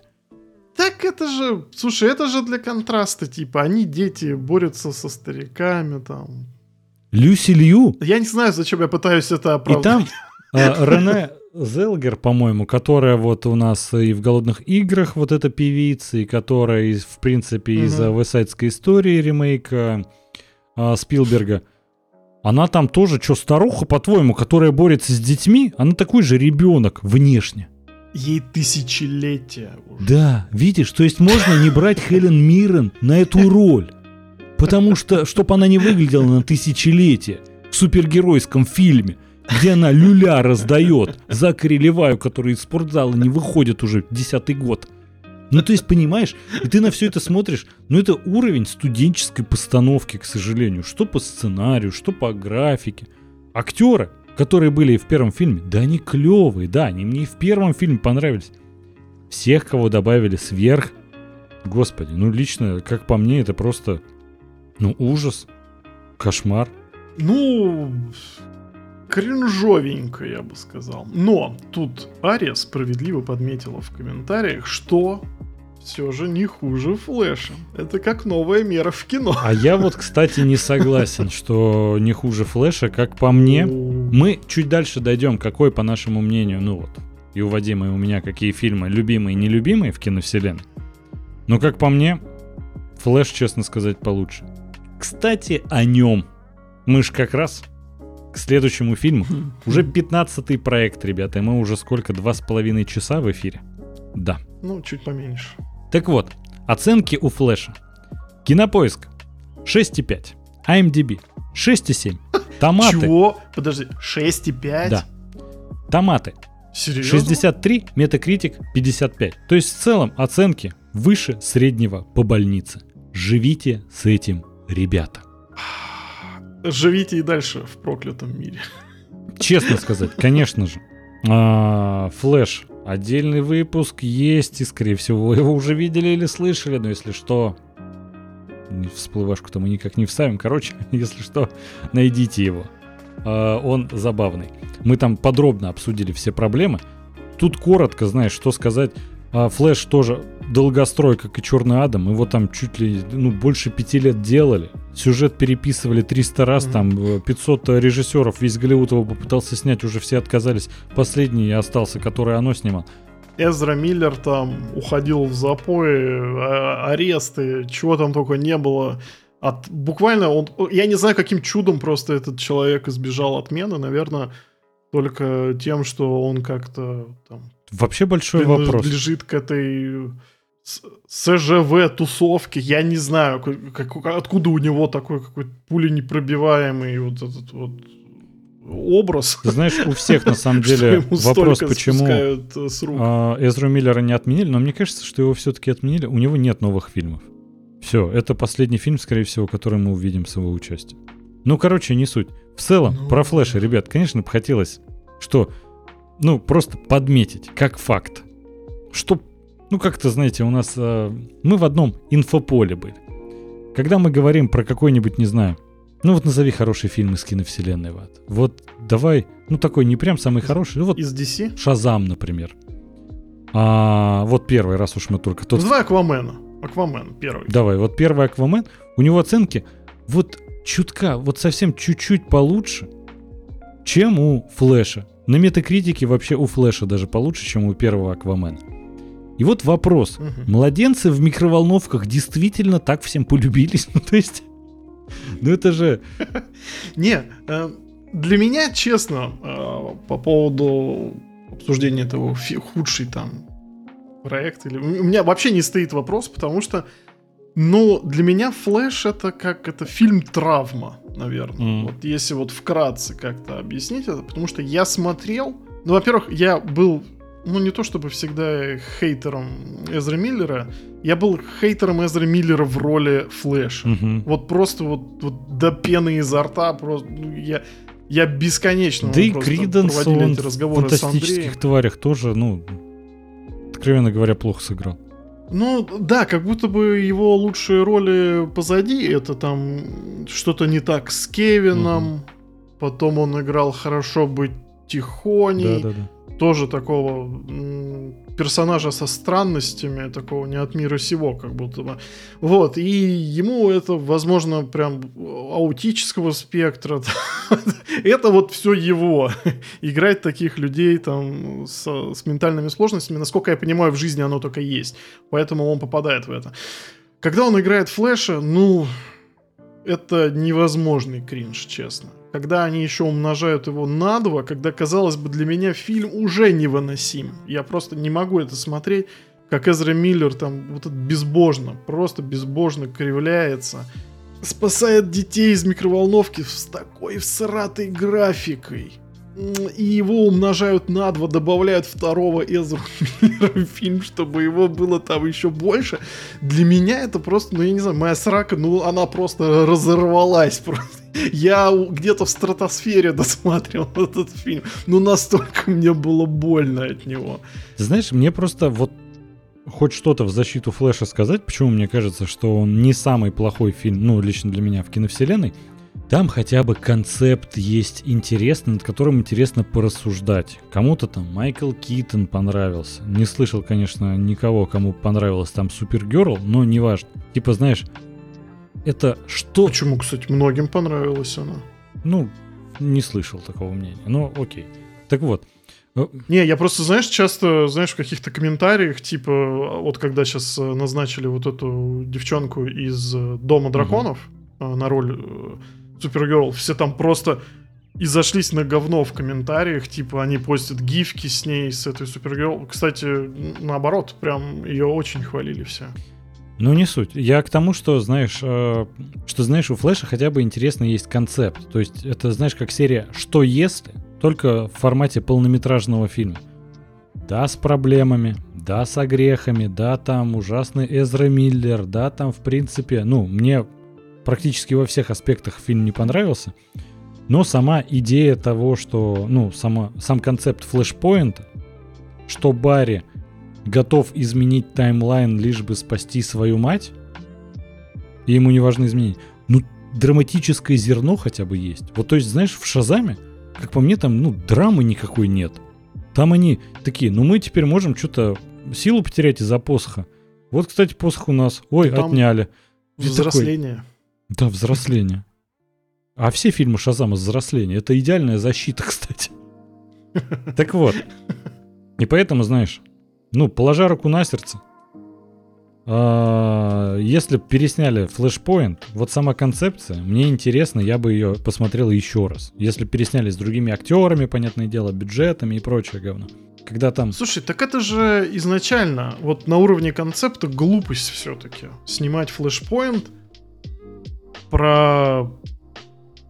Как бы это, это сольный фильм, считай. Flashpoint это все-таки, ну как бы, окей, там главную роль играет Флэш, но там должен быть какой-то масштаб. А тут его, ну, нету. Нам показывают просто старую версию Бэтмена, который отошел от дела. Нам показывают там Супергерл и все.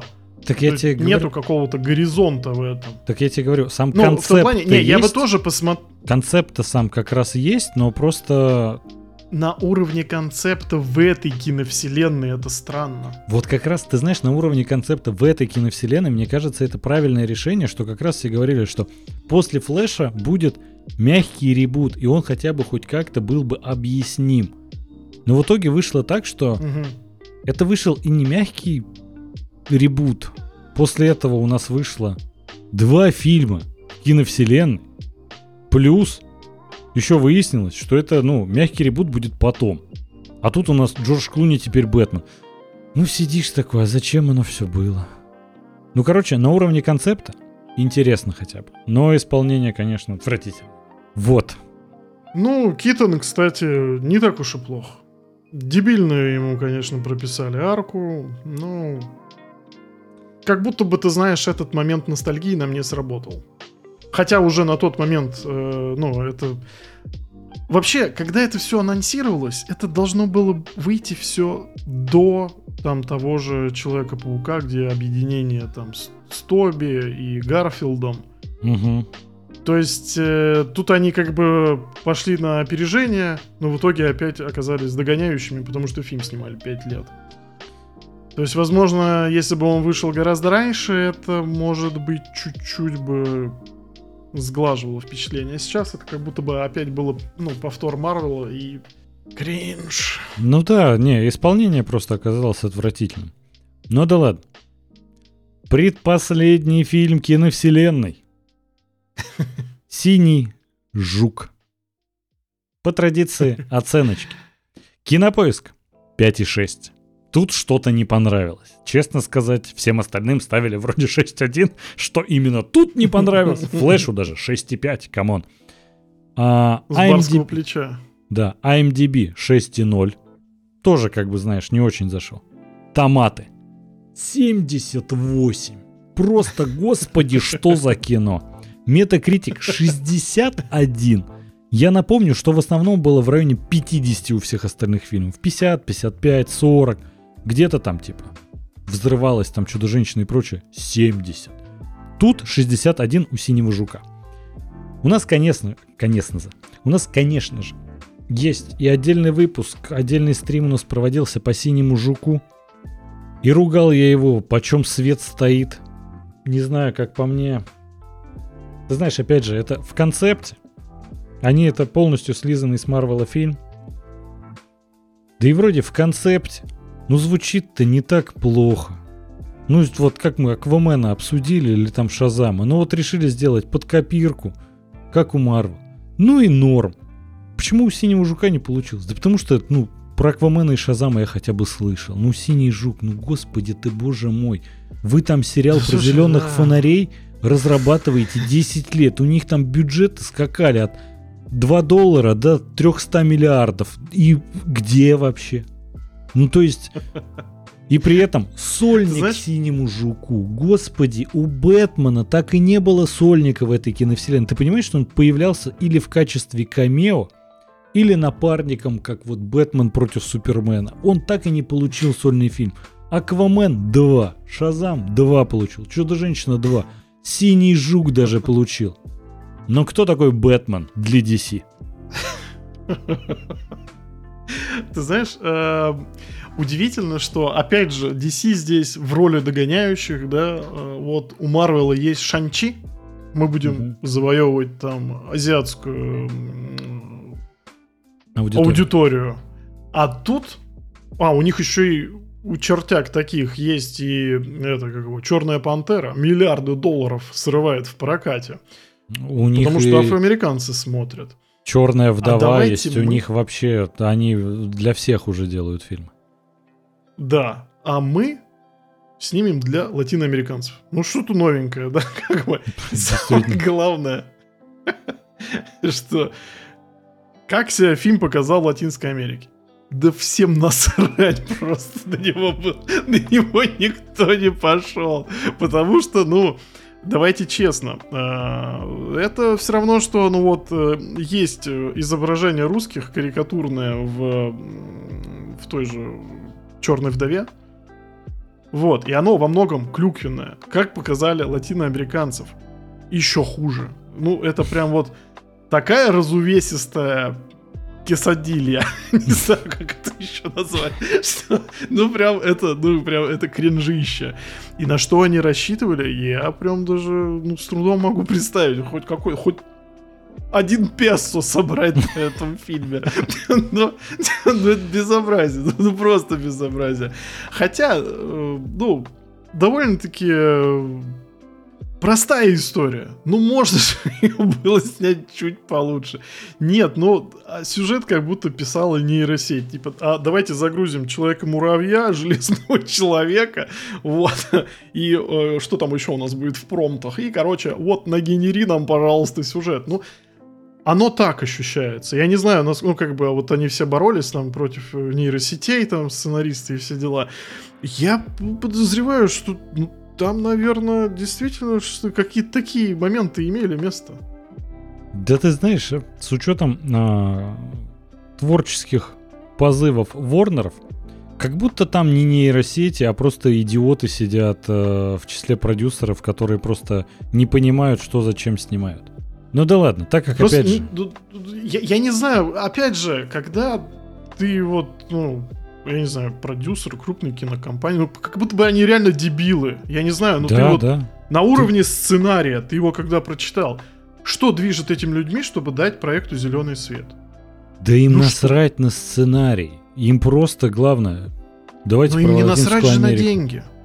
Так а им насрать. Не насрать они не читают сценарий, они такие, я не сценарист, я в этом не понимаю. Я знаю, что нужно про латиноамериканскую аудиторию, потому что все сейчас делают уже такие более узконаправленные фильмы про супергероев. Вот и мы должны. Вот, типа мысли этих продюсеров. Сто процентов. Да и в целом, ты знаешь, они что, совсем идиоты? Да мы с тобой обсудили 16 проектов, практически один хуже другого. Там начали еще хоть как-то за здравие, там все дальше за упокой, буквально с третьего фильма. Третий был отряд самоубийц, Вадим. К чему все это было? Зачем ограничивать Эйра было и такие, чё-то провалились. Ладно, выпустим Снайдер Кат. Что, на стриминге его очень любят и оценки высокие? Хм, может Дэвиду Эйру дает шансы на этом хайпануть? Да не, давайте лучше про синего жука. Вот какие творческие решения они там принимают. Это не решения здравомыслящих людей, это коммерсантов какие-то решения.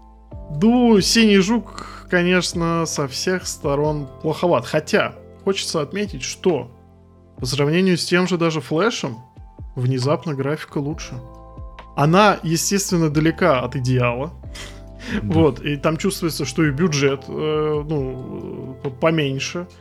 Но, во всяком случае, нету вот такого ужасающего, прям, шокового контента, как, который ты испытываешь там при просмотре Шазама 2 или Флэша угу. того же. То есть, как, как будто бы здесь чуть-чуть э, постарались хотя бы.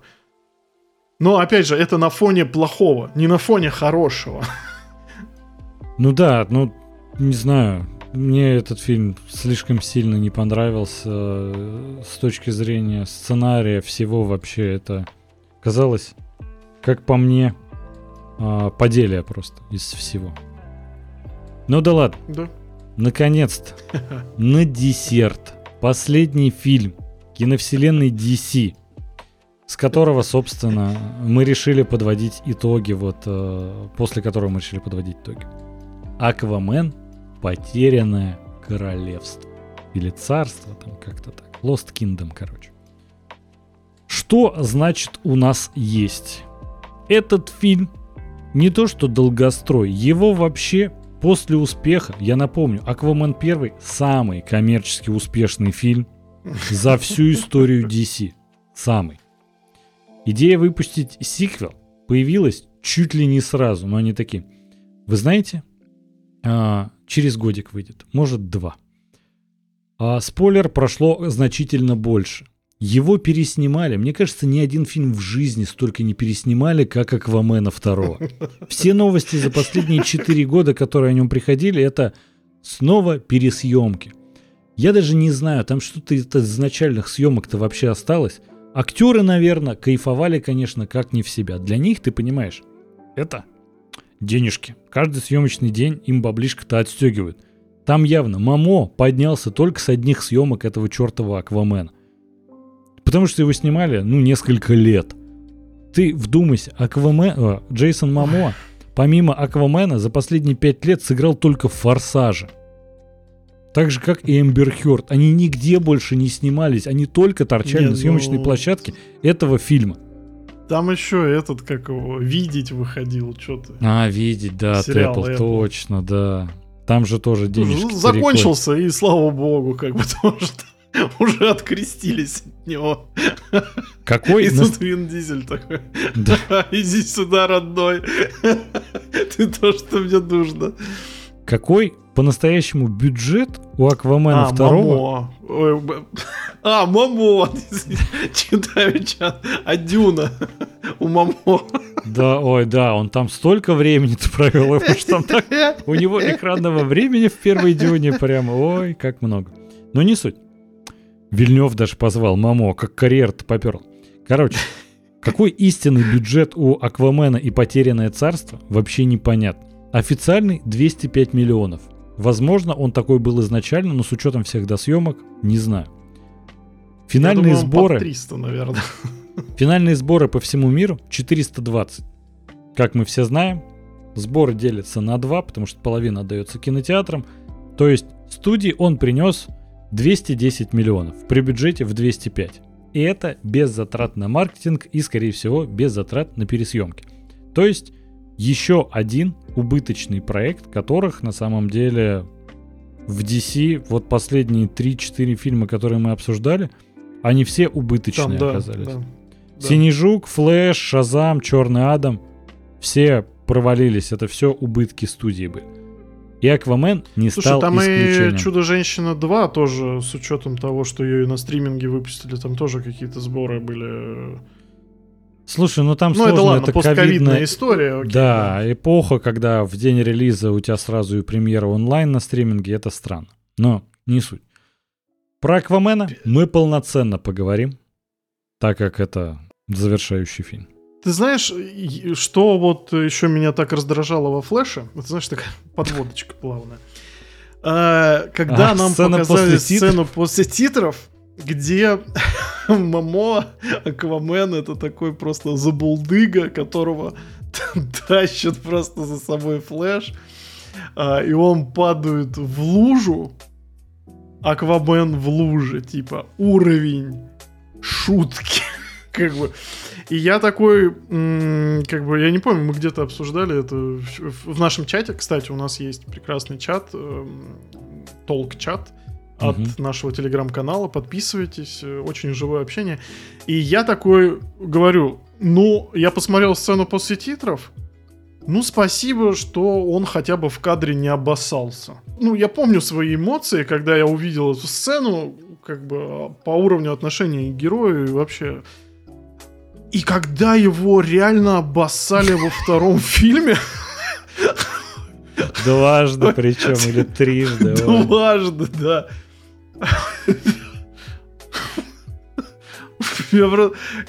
Я потерял дар речи.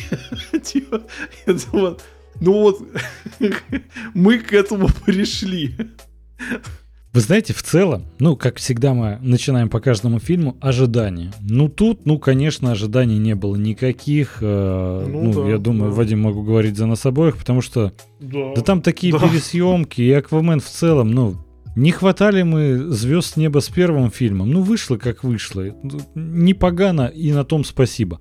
Тут, с учетом всех этих скандалов с Эмбер Хёрд, отменой, не отменой, вырезали, не вырезали, сняли там сцену с Беном Аффлеком, потом ее вырезали, потому что фильм вроде сняли такие, мы наконец-то все сняли, все смонтировали, все хорошо. И тут приходит Джеймс Ганн, который это вообще последний фильм будет киновселенной. Все такие, ёпта, нам что, перемонтировать опять? А давайте новые досъемки.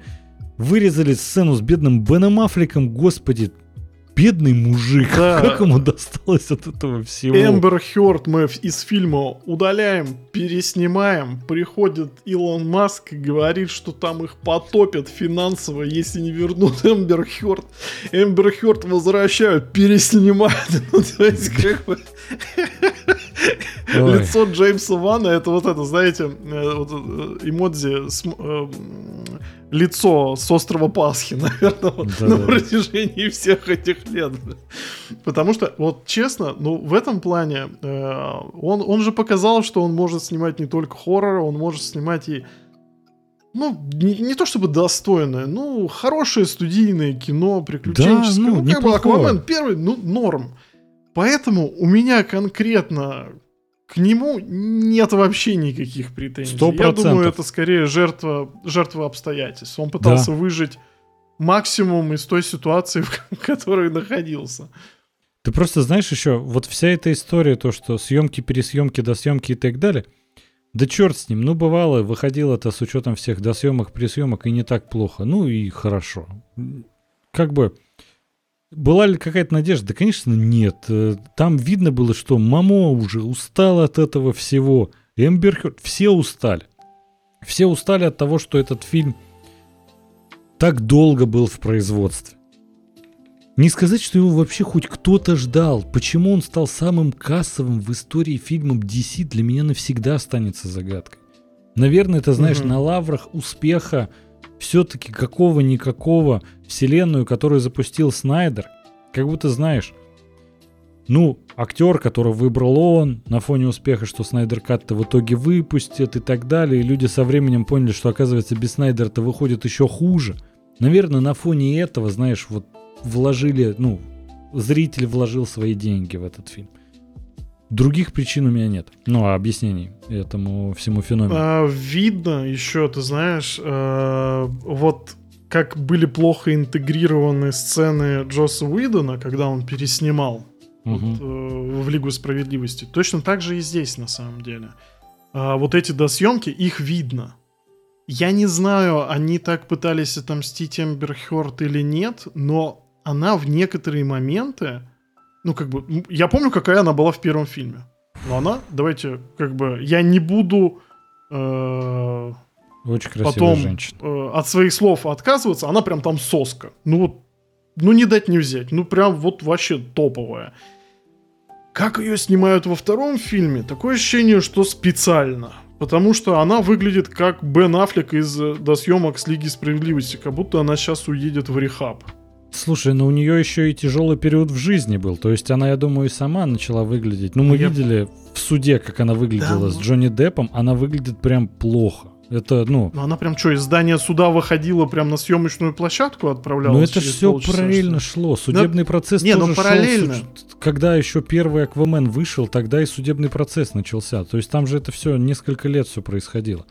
Для меня это повод для СПГС, потому что я считаю, что все равно при помощи современного грима, компьютерных технологий ее можно было хорошенько подправить. Уже выглядит она здесь просто, ну, омерзительно. У меня других слов нет. Ты знаешь, тут в целом еще э, ходила такая молва. Опять же, это слухи. Всякие инсайдеры со съемочных площадок заявляют, что на самом деле Джонни Депп хороший друг Джейсона Мамо.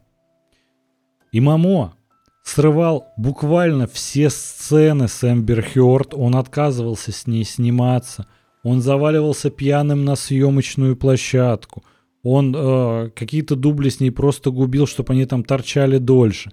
Типа, знаешь, потому что его точно не выкинут из проекта, он Аквамен. Без меры мы как-то справимся. Э, к осмотру. лицевую часть. Ну вот как будто, знаешь, это все э, привело к тому, что, конечно, ей неприятно, что ее весь мир ненавидит. Я ее ни в коем случае не защищаю, считаю, что она вообще не очень хороший человек, мягко сказать. Я в этом деле на стороне Джонни Деппа. Вот. Но понятное ну, дело, что согласен, это... конечно, согласен, да. Но понятное дело, что это все отражается на здоровье и внешности человека, так или иначе.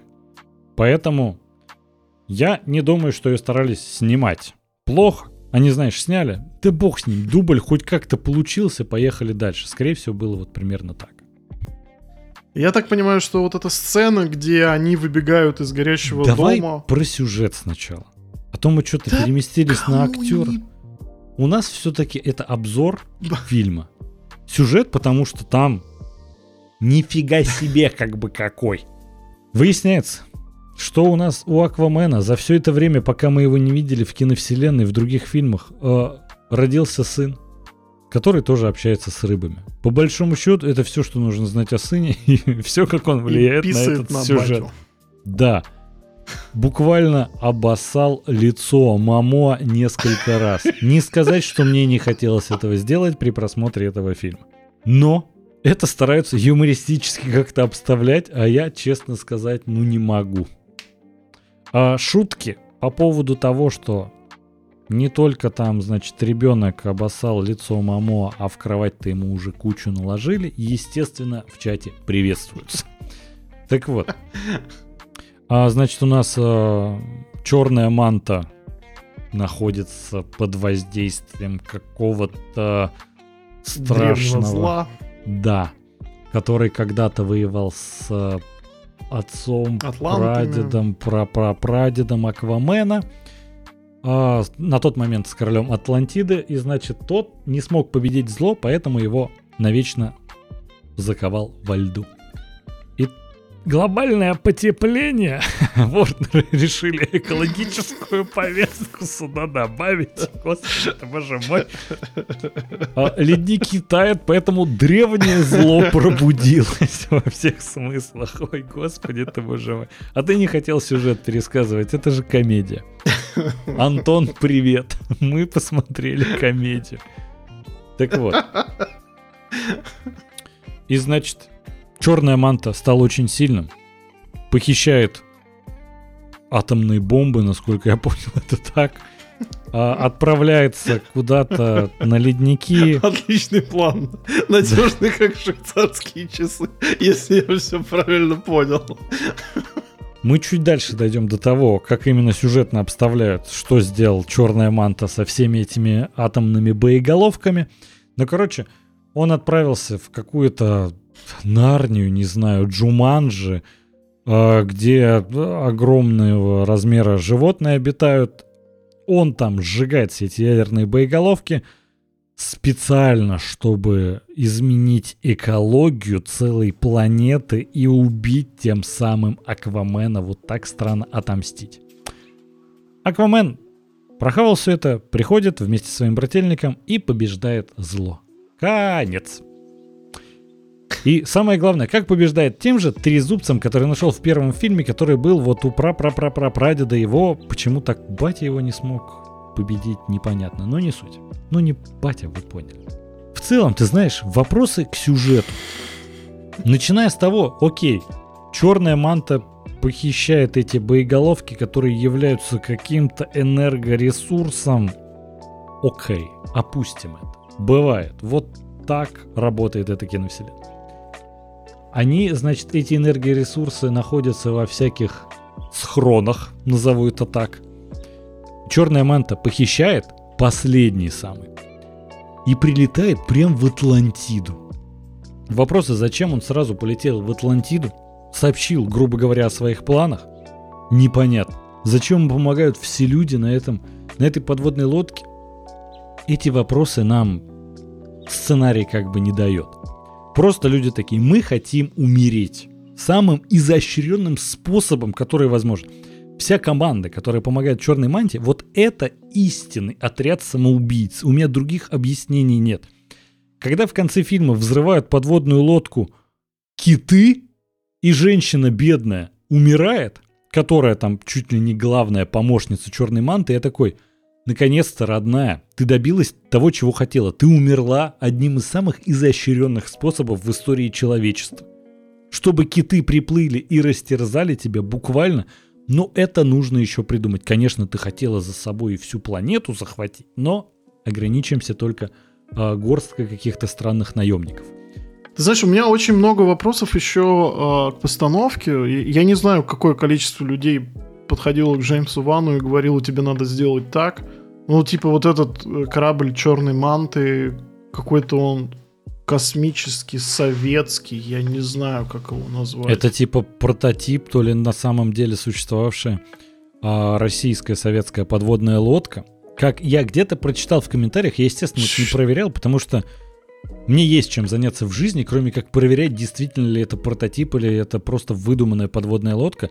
Но вот ты говоришь про их пункт управления, да? Абсолютно да. пустое да. пространство, ну, где... Вот, э, просто... Не, хорошо, два может быть, я, я понимаю, штурвала, что... меня это очень порадовало. Ты э, смотри, там два штурвала по разные стороны, и два человека рулят. Я такой, а если они повернут в разные стороны, что произойдет? У нас подводная лодка на две части поделится. Зачем два руля? Не, там как бы много очень вопросов к тому, как это все выглядит. Выглядит это очень вкратце дешево и всрато. Вот. Вообще абсолютно безвкусный кусок говна. Вот у меня вот к декораторам вопросы. Ну как, ну, ну вы серьезно, а? И к музыкальному сопровождению, когда они там вплывают в какие-то подводные врата, угу. там начинает играть какой-то эмбиент под 80-е годы стилизованный. Я такой, что вообще происходит? У меня так такая разбалансировка звука и картинки в фильме, что ну, как, почему-то к концу это прям практически это все уже обычный оркестр такой, героическую мелодию выпиливающий, такой абсолютно ничем не запоминающийся, но как-то как будто бы больше ну, подходит ко всему этому. Вот. Но какие-то вот эти эксперименты в начале и в середине фильма, то есть как бы он и так очень удручающее впечатление на тебя производит. Но когда даже до таких деталей ты уже начинаешь обращать внимание. Я тебе могу ответить, там на самом деле в какой-то момент, видимо, при пересъемке или что, захотели зачем-то сделать из Аквамена железного человека. И буквально играет ACDC, который играл, когда появлялся Железный Человек. Не помню, то ли в каком-то сольном фильме, то ли в «Мстителях» первых. И я такой, ну окей, наверное, решили по логике того, что у нас, значит, есть теперь э, Джеймс Ган, который сильно, очень сильно, даже через край угорает по музыке в 80-х. И поэтому давайте добавим ее. Я такой, ну ладно. Я смотрю, и действительно проходит полфильма, и режиссер про это забыл. Буквально потом этой музыки нет и заканчивается без этой музыки. Даже когда Аквамен в конце прям калька Железного Человека первого, когда он говорит «А я Аквамен, уху!» и уходит. И даже в тот момент не играет музыка эта. И я такой, Вы что забыли, что у вас был этот настрой вообще-то в начале и середине кусками? То есть это прям чувствуется, что это такой Франкенштейн, которые снимали, переснимали да, и да. забывали, что вообще. Даже на этапе монтажа такие. Там как будто монтировало 10 разных человек. Ну то есть это очень странно. Ты знаешь, по уровню постановки там есть очень странная э, сцена, я так понимаю, что это из досъемок, э, где горит дом, и выбегает Эмбер Хёрд, mm-hmm. и такая... Mm-hmm. И Момоа такой выбегает за ней.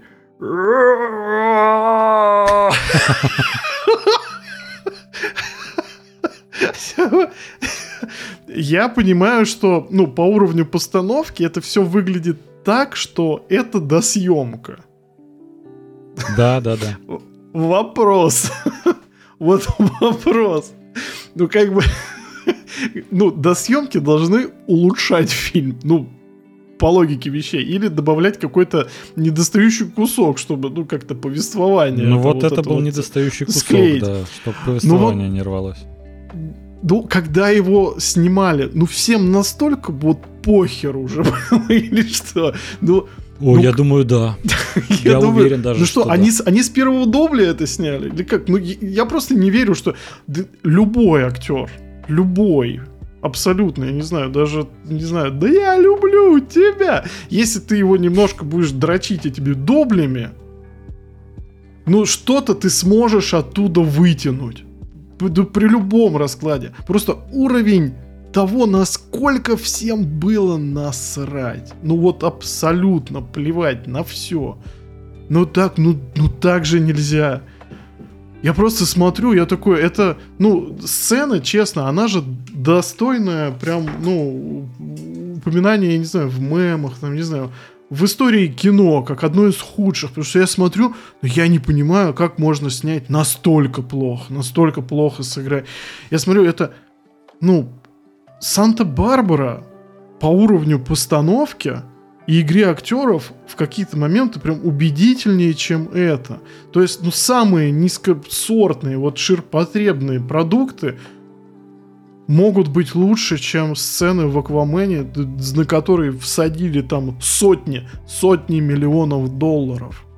Слушай, на самом деле, тут я тебе могу сказать, что таких сцен там много, которые, вот знаешь, прям ощущаются как э, чем-то вырванным из контекста, чем-то неорганичным абсолютно. Вот, когда горит дом, да. Когда, знаешь, еще был момент, э, они разбомбили эту Танзанию, вот все силы вот этой сверхподводной державы.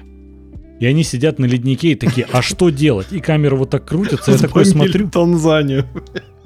У них просто, знаешь, а, в этот момент такой хромакей плохой, я такой, это точно были до съемки, там Эмбер Хёрд, по-моему, была, точно не помню, но если была, она, знаешь, так, это просто стояла в стороне и смотрела на всех.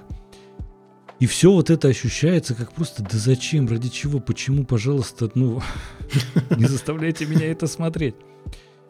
И при этом, ну опять же, логика вещей абсолютно отсутствует, хоть каких-либо. Вот эти отношения с братом, который, а ты что, не хотел на трон садиться?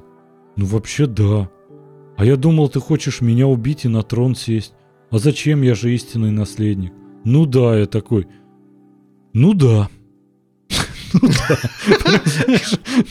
Сидишь прям, пустота в этот момент в голове, потому что ты такой, я сам не понимаю, ребят, зачем все это было. И, пожалуйста, не заставляйте меня, ну, анализировать это все. А, я смотрел фильм, и мы купили дорожку для ходьбы дома. Угу. И я вот телевизор врубаю, смотрю, вот, и я иду, и как бы вот а, Ария в комментариях спрашивал, а как вы досмотрели этот фильм? И, ну, с перекурами, конечно. Вот, и я вот всю, всю дорогу думал, к чему же я пришел вот на ней.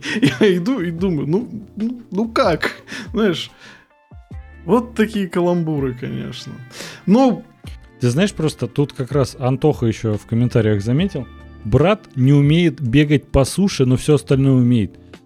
Знаешь, Антох, я тут вспомнил, он и до этого бегал по суше. Именно в этот момент он забыл, потому что до съемки делали, и люди вообще, они, знаешь, даже как будто смонтировали часть фильма, И потом ее отложили на полгода и вообще не помнили, что там было до этого.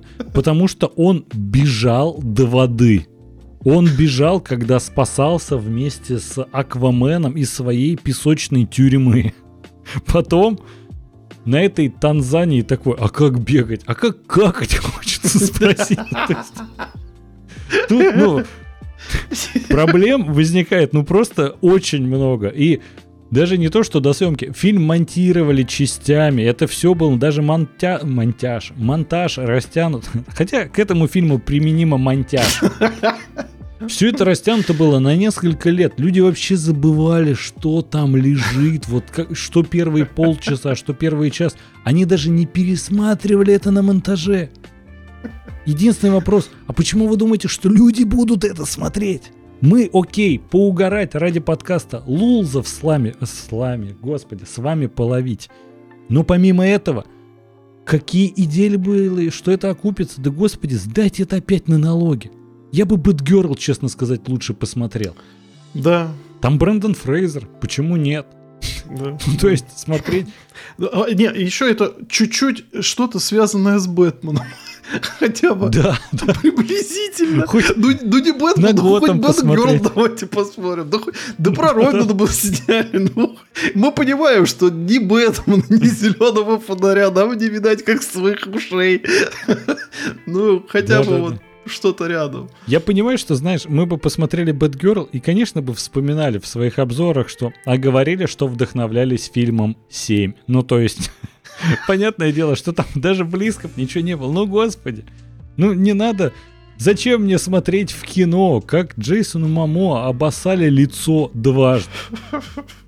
Я думаю, что выпустили его только из-за того, что Гиннес вложился в рекламу и требовал от них выпустить это все, потому что там реально есть до съемки с рекламой Гиннесса, где Аквамен такой – Эх, мне только что лицо обоссали. Они такие, и смотрите, чтобы этот черт в кадре не обоссался после концовки флеша. Они такие, окей, он не обоссится, его обоссут. Вот так вот и вышли из ситуации. Я думаю, у Гиннесса единственное требование было, главное, чтобы он в этот момент, именно в этот, не был обоссанный в кадре, вот чтобы лицо у него не стекало моча по лицу. Они такие, эх, ладно, это выполним. Ну, то есть, это... Ты знаешь, когда ты думаешь, хуже быть уже не может, и тут вот... А мы вообще а, на суше... Ты не пробовал чизбургеры? А мы тараканов едим. И этот такой, ну теперь жрет тараканов. Ему понравилось. Я такой, Понятно. Ну, то есть, к чему? Это не кек даже. Это кринж. Ну, ты не можешь с этого как-то улыбнуться. Ты просто смотришь. Это ужасно, ребята, остановитесь. И, и Вообще смотри. чувствовалось, что изначально, знаешь, что за ребенком, ну, как бы, это должна была быть история Аквамена и Меры. Но так как Меру постарались вырезать, такие, ну, теперь это про двух братьев будет. Странно. Да. Получается, у ребенка два отца. Самое главное... Не очень это еще, приветствуется, наверное. Я это еще э, подмечал э, во флеше, когда вот, вот с этими всеми всратыми шутками, как, когда у него дома там вот это вот э, там взрывается весь этот срач, типа в первый раз, ну типа кринжовая шутка, ну ладно, окей. И они это второй раз повторяют.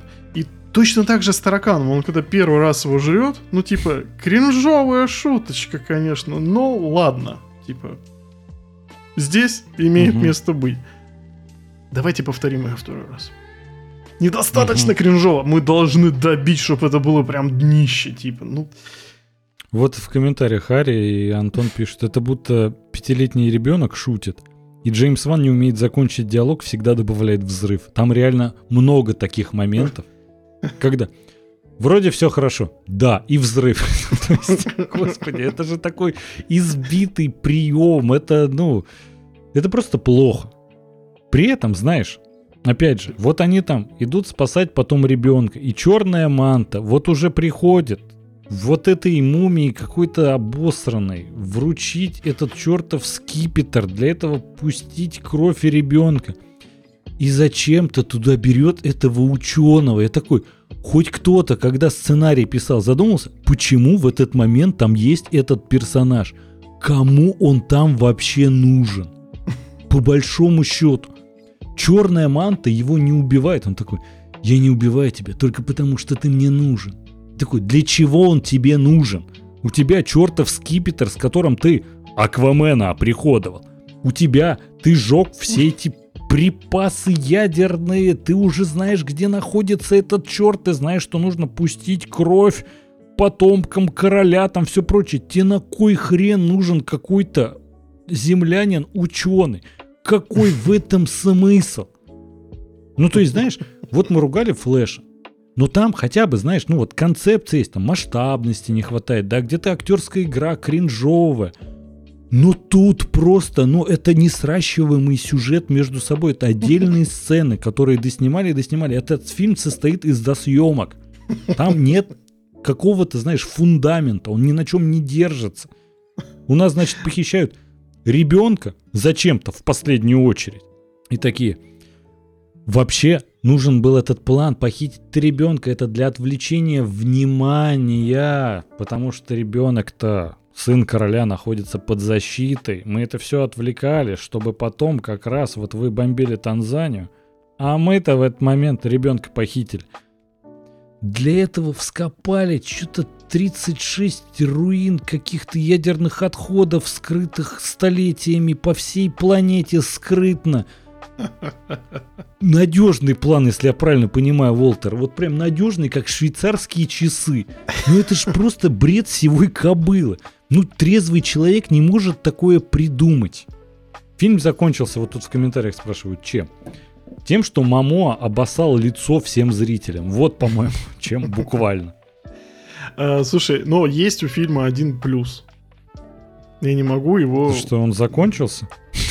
Но э, и это тоже, но мне понравился костюм Мамо в конце. Ну, золотистый, красивый. Так он из первого фильма. Ну, типа, я на него просто смотрю. Спасибо, что не испохабили тут. Ну, типа, да, как какое-то наследие. Преемственность от фильма к фильму. Какое-то величие. Херня, да-да-да. Ой, короче. Из плюсов, которые, не знаю, ну, местами графика норм, действительно. Ну, прям местами. Это мало можно найти моментов, но где-то она норм. Да, с учетом того, что он весь из досъемок, на самом деле там очень много моментов, которые уже не норм, потому что в одном кадре там волосы да. красиво плавают, как вот прям в первой части. Видно, что там прям заморачивались с этим. А в других это просто какое-то мыльное говно вокруг головы. Просто как будто, не знаю, какое нефтяное пятно просто какое-то плавает. Я смотрю такой, ой. А может быть и не надо было в 4К смотреть. Тут еще Антох в комментариях отмечает. Мама Аквамена ехала на морском мопеде. Там действительно такой чуть ли не болит да, был да. скоростной. А после плыла сама или на морском коньке. И вот я помню, да, в конце фильма они забыли, что у них были эти мопеды, и они такие, на морских коньках, значит, сейчас зажжем-то как? Просто что это вообще? Ну, они реально там в конце фильма они забывали, что было в начале, в середине, что по музыке, что по сюжету, что по каким-то декорациям транспорту. Актеры, спасибо хоть на этом. Вот все во всем фильме присутствуют. Не было такого, что какой-то пропал или наоборот его кто-то заменил прям в процессе фильма. Это, конечно, был бы новый уровень для DC. Менять актеров между фильмами мы научились, но прям во время это было бы круто. А, блин, есть же Флэш. Дефо будем звать? Не, не надо. Так они звали Дефо. Дефо отказался в этом сниматься. А, он, он сам сразу сказал, да? типа, да, он такой, ребята, у меня съемки бедные и несчастные, у меня съемки в других фильмах. Типа, у меня съемочный график не совпадает. А ты понимаешь, что они такие, а, сколько сниматься, ребят? Ну, лет пять. Он такой, не, я пас. Ну, то есть... Даже камео, он такой, там пересъемки камео будут, мне оно не надо. Он прям отказался, это я читал об этом. Короче, чтобы подытожить. Потрясающе плохой результат. Да. Просто ну, он ужасен. А, смотреть точно не стоит, но вернемся к оценочкам. Мы же подводим итоги киновселенной. Угадай, Вадим, оценку на кинопоиске. 6-1. Да? Да? Честно сказать, Я никогда так не относился э, ужасно к своим соотечественникам, когда понимаешь, что они так вообще на похер ставят оценки на кинопоиске. Вообще не важно какой фильм. Ты 6.1. Сколько я проектов перечислил, у которых было 6.1. Это средняя вообще оценка, которая была. На MDB 5.8. На томатах 34. Почему-то вот оценки на томатах для меня до всегда останутся загадкой. Каким-то фильмом мы ставим 90, каким-то 93, каким-то... Напомню, у Аквамена второго 34. У Бэтмена против Супермена 29. Можно как угодно относиться к тону фильма и прочее, но просто если субъективно рассуждать, Бэтмен против Супермена, да просто хотя бы снят качественнее, он более последовательный. Можно возмущаться, что Марта неубедительная мотивация, да ну хоть есть что обсуждать.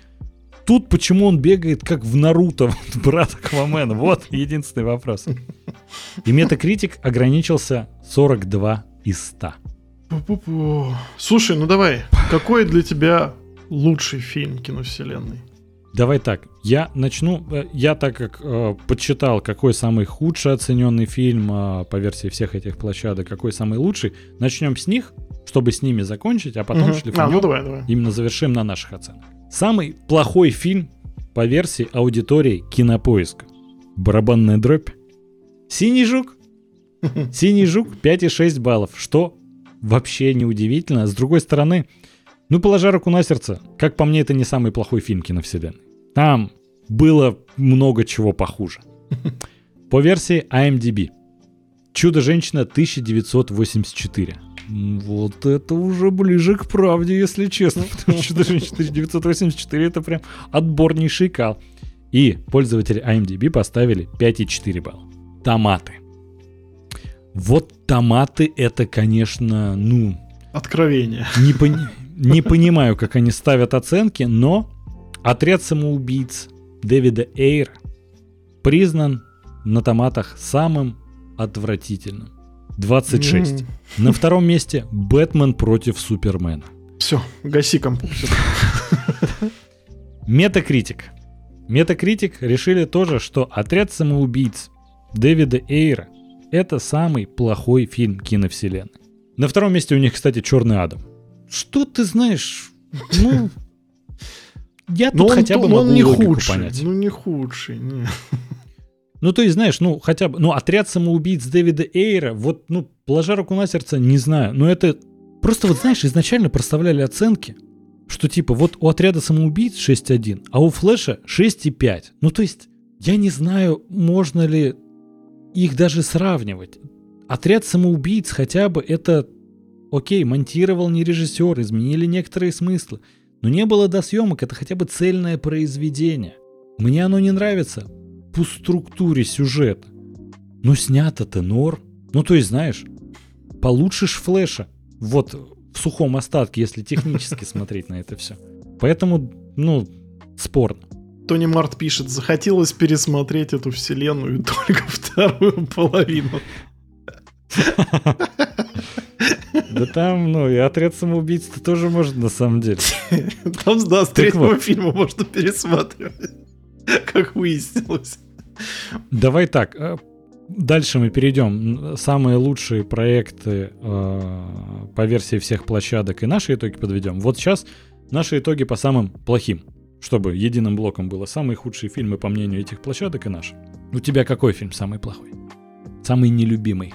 Слушай, ну вот э, именно тот, который вот прям подорвал мне жопу, это, конечно, все-таки Флэш. Прям, ну нет слов. Ну нет слов. Прям причем от начала, вот от младенцев до микроволновок, до Аквамена в титрах, э, в сцене после титров. ну прям все от начала до конца такой дичайший кринж. Просто градус неадекватности. Ну, я, я с трудом просто досмотрел. Шок. Ты знаешь, для меня все-таки это Шазам Ярость богов. Mm. Для меня это прям самый плохой фильм, потому что насколько он... Ты помнишь, в середине фильма вообще был момент, где там сказочное королевство, где взяли в заложники половину из отряда Шазама, Они завладели посохом, такие, о, посох у нас, и его просто подошли и из руки вытащили. Вот после этой сцены я такой, и это все. Это... Они даже, ну, он бы хоть на банановой кожуре подскользнулся. Ну что-то, у него просто подошли и вытащили из руки этот посох. Ну то есть, для меня это прям, ну, просто апогей идиотизма какой-то был. Поэтому обязательно пишите ваши комментарии, во-первых, ваши комментарии. Ваш нелюбимый фильм из этой киновселенной в комментариях. Вот Ария пишет, что, по ее мнению, Черный Адам. А Антоха пишет, что все-таки это или Черный Адам, или Хищные птицы. Вот, то есть ближе все-таки к аудитории Метакритик. На самом деле, ну, оценки Метакритик в некоторых местах я с ними солидарен, но по большому счету все-таки ни одной площадки я так вот по этим оценкам понял, что не доверяю. Ну да ладно. А чтобы как-то сгладить впечатление от э, самых плохих фильмов, давай самый любимый фильм от киновселенной. Ну, подожди. Сначала площадки, что выбрать, потом что? Да, да, давай, конечно. Кинопоиск, миротворец. IMDb, миротворец. Томаты, миротворец. И давайте вынесем за скобку, потому что это все-таки сериал, и у них завышенные оценки у сериалов. Это не очень объективно. И он один. И, кстати, на Метакритик это все равно не миротворец. Почему я еще как-то, мне кажется, больше солидарен с э, этой площадкой. На Метакритик на первом месте «Чудо-женщина». Тут спорно, как по мне. Мне понравилось «Чудо-женщина», не скажу, что это лучший проект. Но если брать чисто по фильмам, то на Кинопоиске это Снайдер Кат. На MDB это Снайдер Кат. На Томатах это Чудо-женщина. И второй по популярности на Метакритик это отряд самоубийц Джеймса Гана. И тут, на самом деле, возникает хорошая тема для обсуждения. Вот на всех этих площадках Snyder Cut признан самым высоко оцененным. А может не нужно было его все это время творчески душить? А может нужно было ему дать простор? Направлять как-то, да, окей, потому что мы понимаем, что бесконтрольно он может снимать мятежную луну. Но в целом, но он умеет экранизировать хорошие комиксы, хорошие тайтлы. Может, нужно было дать ему эту свободу. Если ты просто прикинь, что самый высоко оцененный это Снайдер Кат из всей киновселенной с отрывом. Я не совсем уверен, что это честная выборка все равно. Потому что Снайдер Кат в основном ждали фанаты Снайдера, люди, которые все-таки верили в какое-то будущее DC. Спойлер не дождались, конечно. Поэтому, да там все автоматически ставили десятки. Не это, согласен. Это не равно. выборка из массового зрителя. Это выборка как раз из массового зрителя. Смотрели не только фанаты. И голосовали не только фанаты.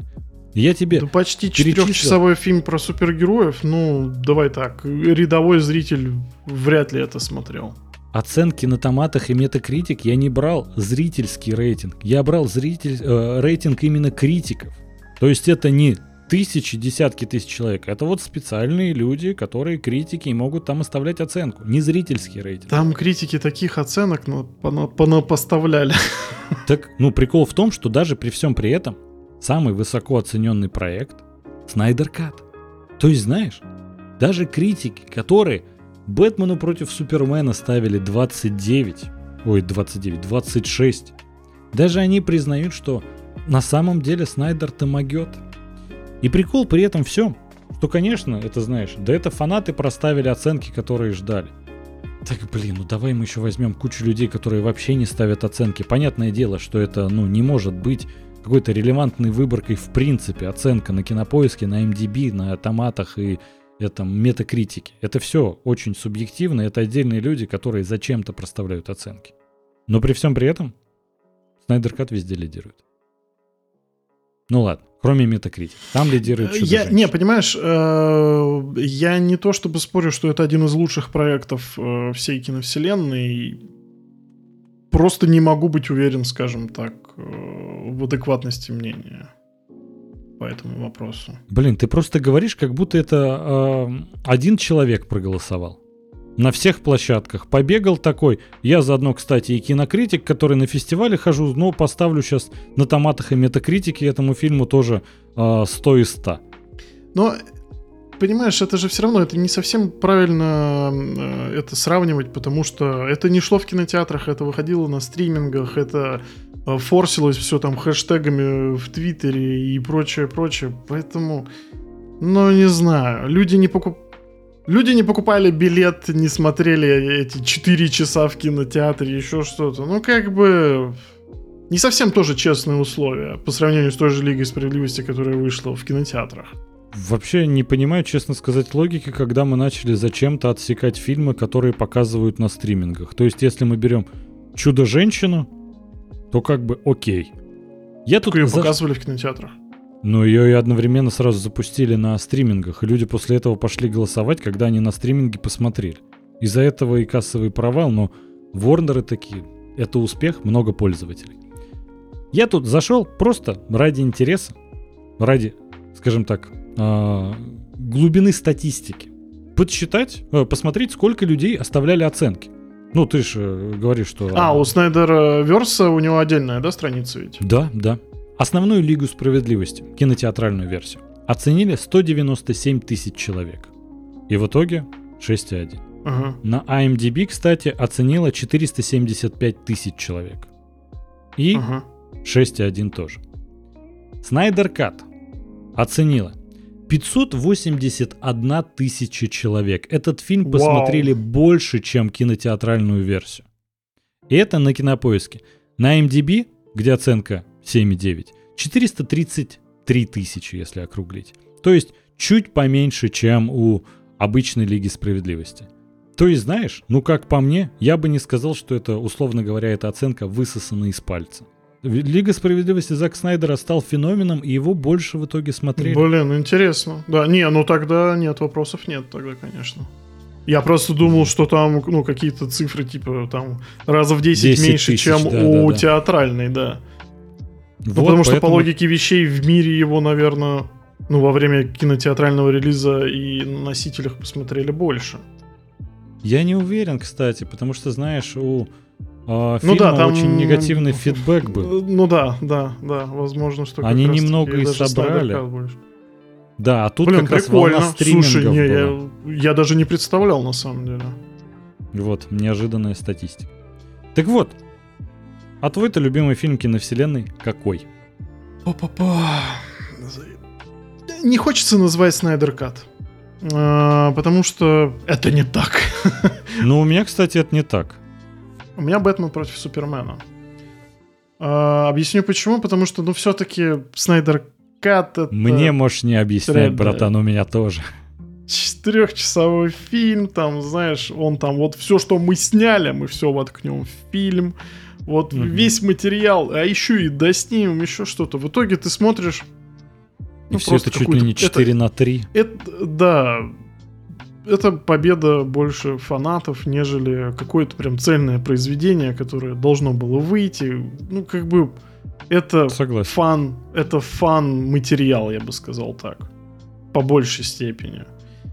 И э, в этом плане даже урезанная версия Бэтмена и Супермена мне как-то гораздо ближе по уровню эпика, интересных все-таки историй персонажей, их переработки, вообще мрачной атмосферы, угу. там противостояние героев, злодеев, там вот это все переплетено. Не знаю, до сих пор считаю, что это отличный фильм. Не могу понять. Непризнанный вообще. шедевр. Скажем так, да. И я, я точно не помню, я его тоже оценивал где-то на 9 или на не, не на 10 точно, потому что там очень странный Doomsday, опять возвращаясь к этому. Да, Но да, в да, остальных да. аспектах мне действительно очень понравилось. Слушай, аналогично, на самом деле, я все метался, я думал, ты выберешь «Человек из стали». «Человек из стали» визуально-эстетически, я бы сказал, что это лучший фильм. Ну, потому что тебя подвел Doomsday во втором фильме. Ну да, не, ну и, во, и второй фильм, в принципе, с, гораздо более мрачнее, а тут э, противостояние прям богов, крушащиеся небоскребы, все это красиво. А какой там саундтрек? у него плащ развивается. И саундтрек, да, да вообще очень клево. И знакомство с самим Кавиллом. Я, у меня Ох, просто тоже, да, я понял, что метался все, и все-таки это Бэтмен против Супермена. Концовка чуть, конечно, смазан. А почему не Снайдер Кат? По, по тем же причинам, да? Да, ну, во-первых, чувствуется, что это не тот фильм, который Снайдер хотел снять. 4 часа 4 на 3. Окей, там много эпика, и ты знаешь, в защиту Снайдера, как мне кажется, вот это его... А, мы изначально с этого начали, что он очень пафосное кино снимает. Ну вот как будто для такой супергероики этот пафос и нужен. Не нужно, чтобы Аквамену лицо обоссывали.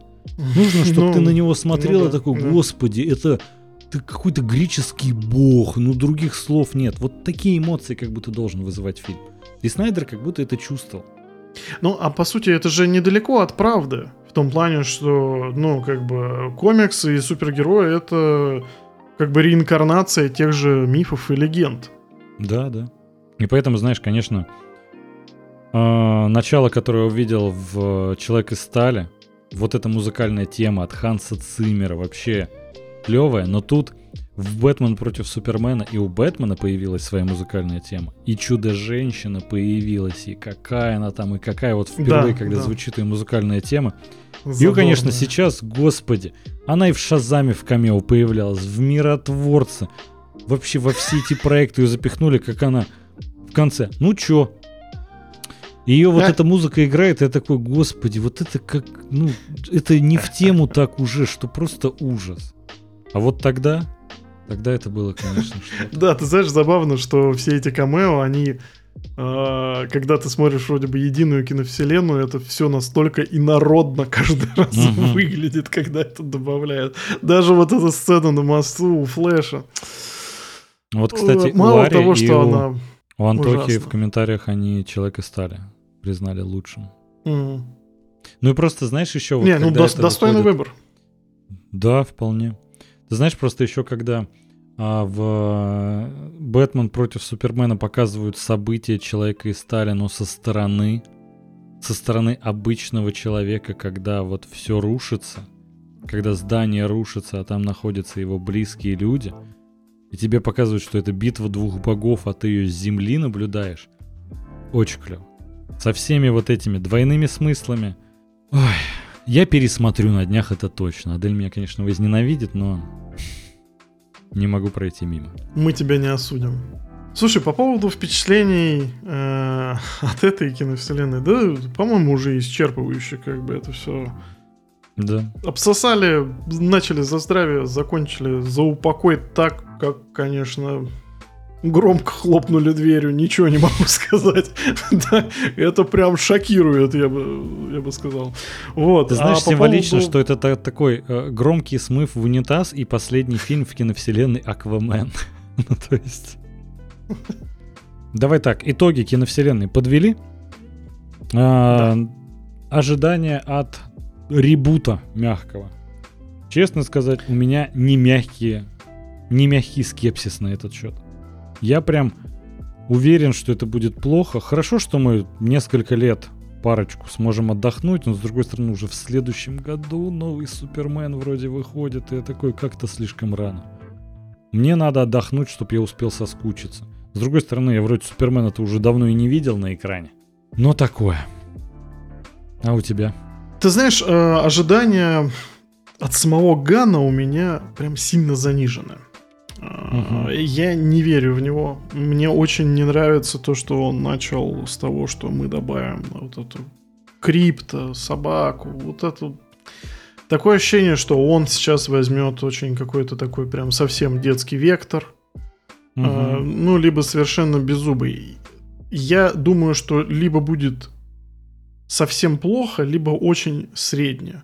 Среднее я имею в виду, это такие проекты, как Чудо-женщина, Аквамен 1 тоже, там, вот э, что-то из Да я этого. бы даже больше сравнивал с Шазамом каким-нибудь или, знаешь, Синим Жуком. Ему ж Синий Жук-то в итоге понравился даже. Он решил его перенести. Я еще в нашем подкасте тогда говорил, Синий Жук, вот этот герой станет частью новой киновселенной. Они такие, нет, это не относится к Ганверсу. Относится. Все, он подтвердил. При этом у Джеймса Ганна спрашивают, слушай, а вот до того, как ты пришел и объявил ребут, там про Константина хотели снять сиквел с Киану Ривзом. Он будет в твоей вселенной? Он не отвечает. Я такой, понятно. Когда у тебя сериалы про Аманду Уоллер и Супермен, который с э, собачкой будет летать по Метрополису, там явно нет места для мрачного Константина. И это, конечно, все Ну да, а, честно, вот Печально. по поводу ожиданий, ну, мне ничего кроме плохого сказать нечего. Это какое-то такое тоже вангование. Я скорее просто боюсь, что окажусь прав. Конечно, хотелось, чтобы э, у DC все получилось, но, к сожалению, этого не вышло. Ворнеры клинические дебилы. У меня нет других слов. Поэтому Мгм. по-хорошему, им нужно было перезагрузку делать не, не с разницей там в полтора года. Им надо было подождать лет 10, наверное. Ну, хотя бы 5. Ну, попытаться, опять, да, я э, попытаться это переосмыслить, потому что я считаю, что то, что они делают сейчас, там, это тоже сильно все наспех. Чувствуется, что все равно у них опять вот эта спешка. Спешка. Мы сейчас будем... Как бы Марвел они уже догнали в плане качества контента. Сейчас они опять хотят все это э, догнать Марвел образца 2008 года. Я думаю, вот как, какие-то у них такие планы сейчас. Ты знаешь, ну вот просто в этом и проблема, что вот эти мягкие ребут еще. Мамуа будет, но не тот. Миротворец остается. Вот как до сих пор вопрос, а отряд самоубийц миссии на вылет, это что вообще такое было? Кто-то до сих пор думает, что сиквел, кто-то что э, ребут первого фильма, кто-то что ремейк первого фильма. Сидишь и нет ответа, никто не отвечает. И точно так же, когда, ну, Марк Робби у нас будет все равно Харли Квин, значит, вот э, Аманда Уоллер получит сериал. Братан, ну отпусти ты старые вожжи, ну начни ты все заново. Зачем вот это все? Старина стоит, дрочит киновселенные свои. Ты хочешь сказать? Ну там дальше как по нотам, как говорится. Да, это точно. Не, да, ну, короче, да, веры никакой нету абсолютно. Беспросветная тьма впереди. Поэтому, э, не знаю, взяли бы перерывчик лет на пять. Написали бы хорошие Да. сценарии. Цельный киновселенной. И сериал про зеленых фонарей. С другой стороны, знаешь, и смотришь вот на оценки. А они 6-1. Просто вообще. Что-то меняется, что-то рушится, что-то то, что-то это. 6-1 вообще насрать на все. Поэтому думаешь, да может, ну, Так это зритель же все равно схавает. Худо-бедно, это же деньги собирало, это вот в конце это все настолько засбоило. Я, буду, я Ну да, думаю, ну- что просто даже э, фильмы Ганна про титульных героев, там, про того же Супермена, я думаю, они будут а, вых- э, просто выходить на грань окупаемости. Вот я вот вангую просто это. Что вот они сейчас воткнут туда еще 200-250 мультов, а соберет это где-нибудь в прокате ну, 600, вот так вот где-нибудь. Мгм. И как бы на этом все и будет э, как бы держаться. Как будто бы уже супергероика не сможет собирать это все. А еще и с учетом качества контента, который они будут предлагать. Вот тут еще в комментариях человек, который проставляет нам все тайм-коды после стримов, за что отдельно, во-первых, спасибо. Святой. Пишет Святой. 6.1 ставим все дружно на Apple подкастах. Вот да. Спасибо. Ребят, поставьте 6.1 на Apple подкастах или хотя бы 5. Там, может, больше уже не сможете. Подписывайтесь на Telegram. а, Подписывайтесь на ВКонтакте, на YouTube, конечно же. Что хочется сказать, на Boosty сегодня, к сожалению, из-за того, что вы понимаете, у нас четырехчасовой стрим. Для afterparty сегодня места не остается. Мы вообще думаем, может, немножко поэкспериментировать с afterparty и, в принципе, с нашим Boosty каналом. А, но обо всем сообщим чуть позже. Если у вас есть идеи, что бы вы хотели видеть на нашем бусте, что обсуждать, возможно, на авторпате, залетайте к нам в чатик в телеге, обсудим все вообще, что можем сделать, что нет, потому что мы пока гадаем, что нам делать на бусте. И, возможно, у вас есть классное предложение, которое мы сможем реализовать. И всем будет выгодно. Хочу отдельно выразить огромную благодарность людям, которые все это время были онлайн. Ребята, спасибо, вы вообще лучшие. Прекрасный чат, всегда э, весело его читать, но, к сожалению, не все можем озвучивать, потому что Тогда стримы все будут идти по 4, по 6 часов. Вот. Э, спасибо вам большое. Мы вас всех крайне любим и уважаем. А с вами были начинающий режиссер Андрей Кротов. И ваш любимый кинокритик Вадим Новиков. А следите за анонсами, скоро стрим по Оскару и будет предварительный с нашими предварительными прогнозами. Все, для вас были толкователи. Пока.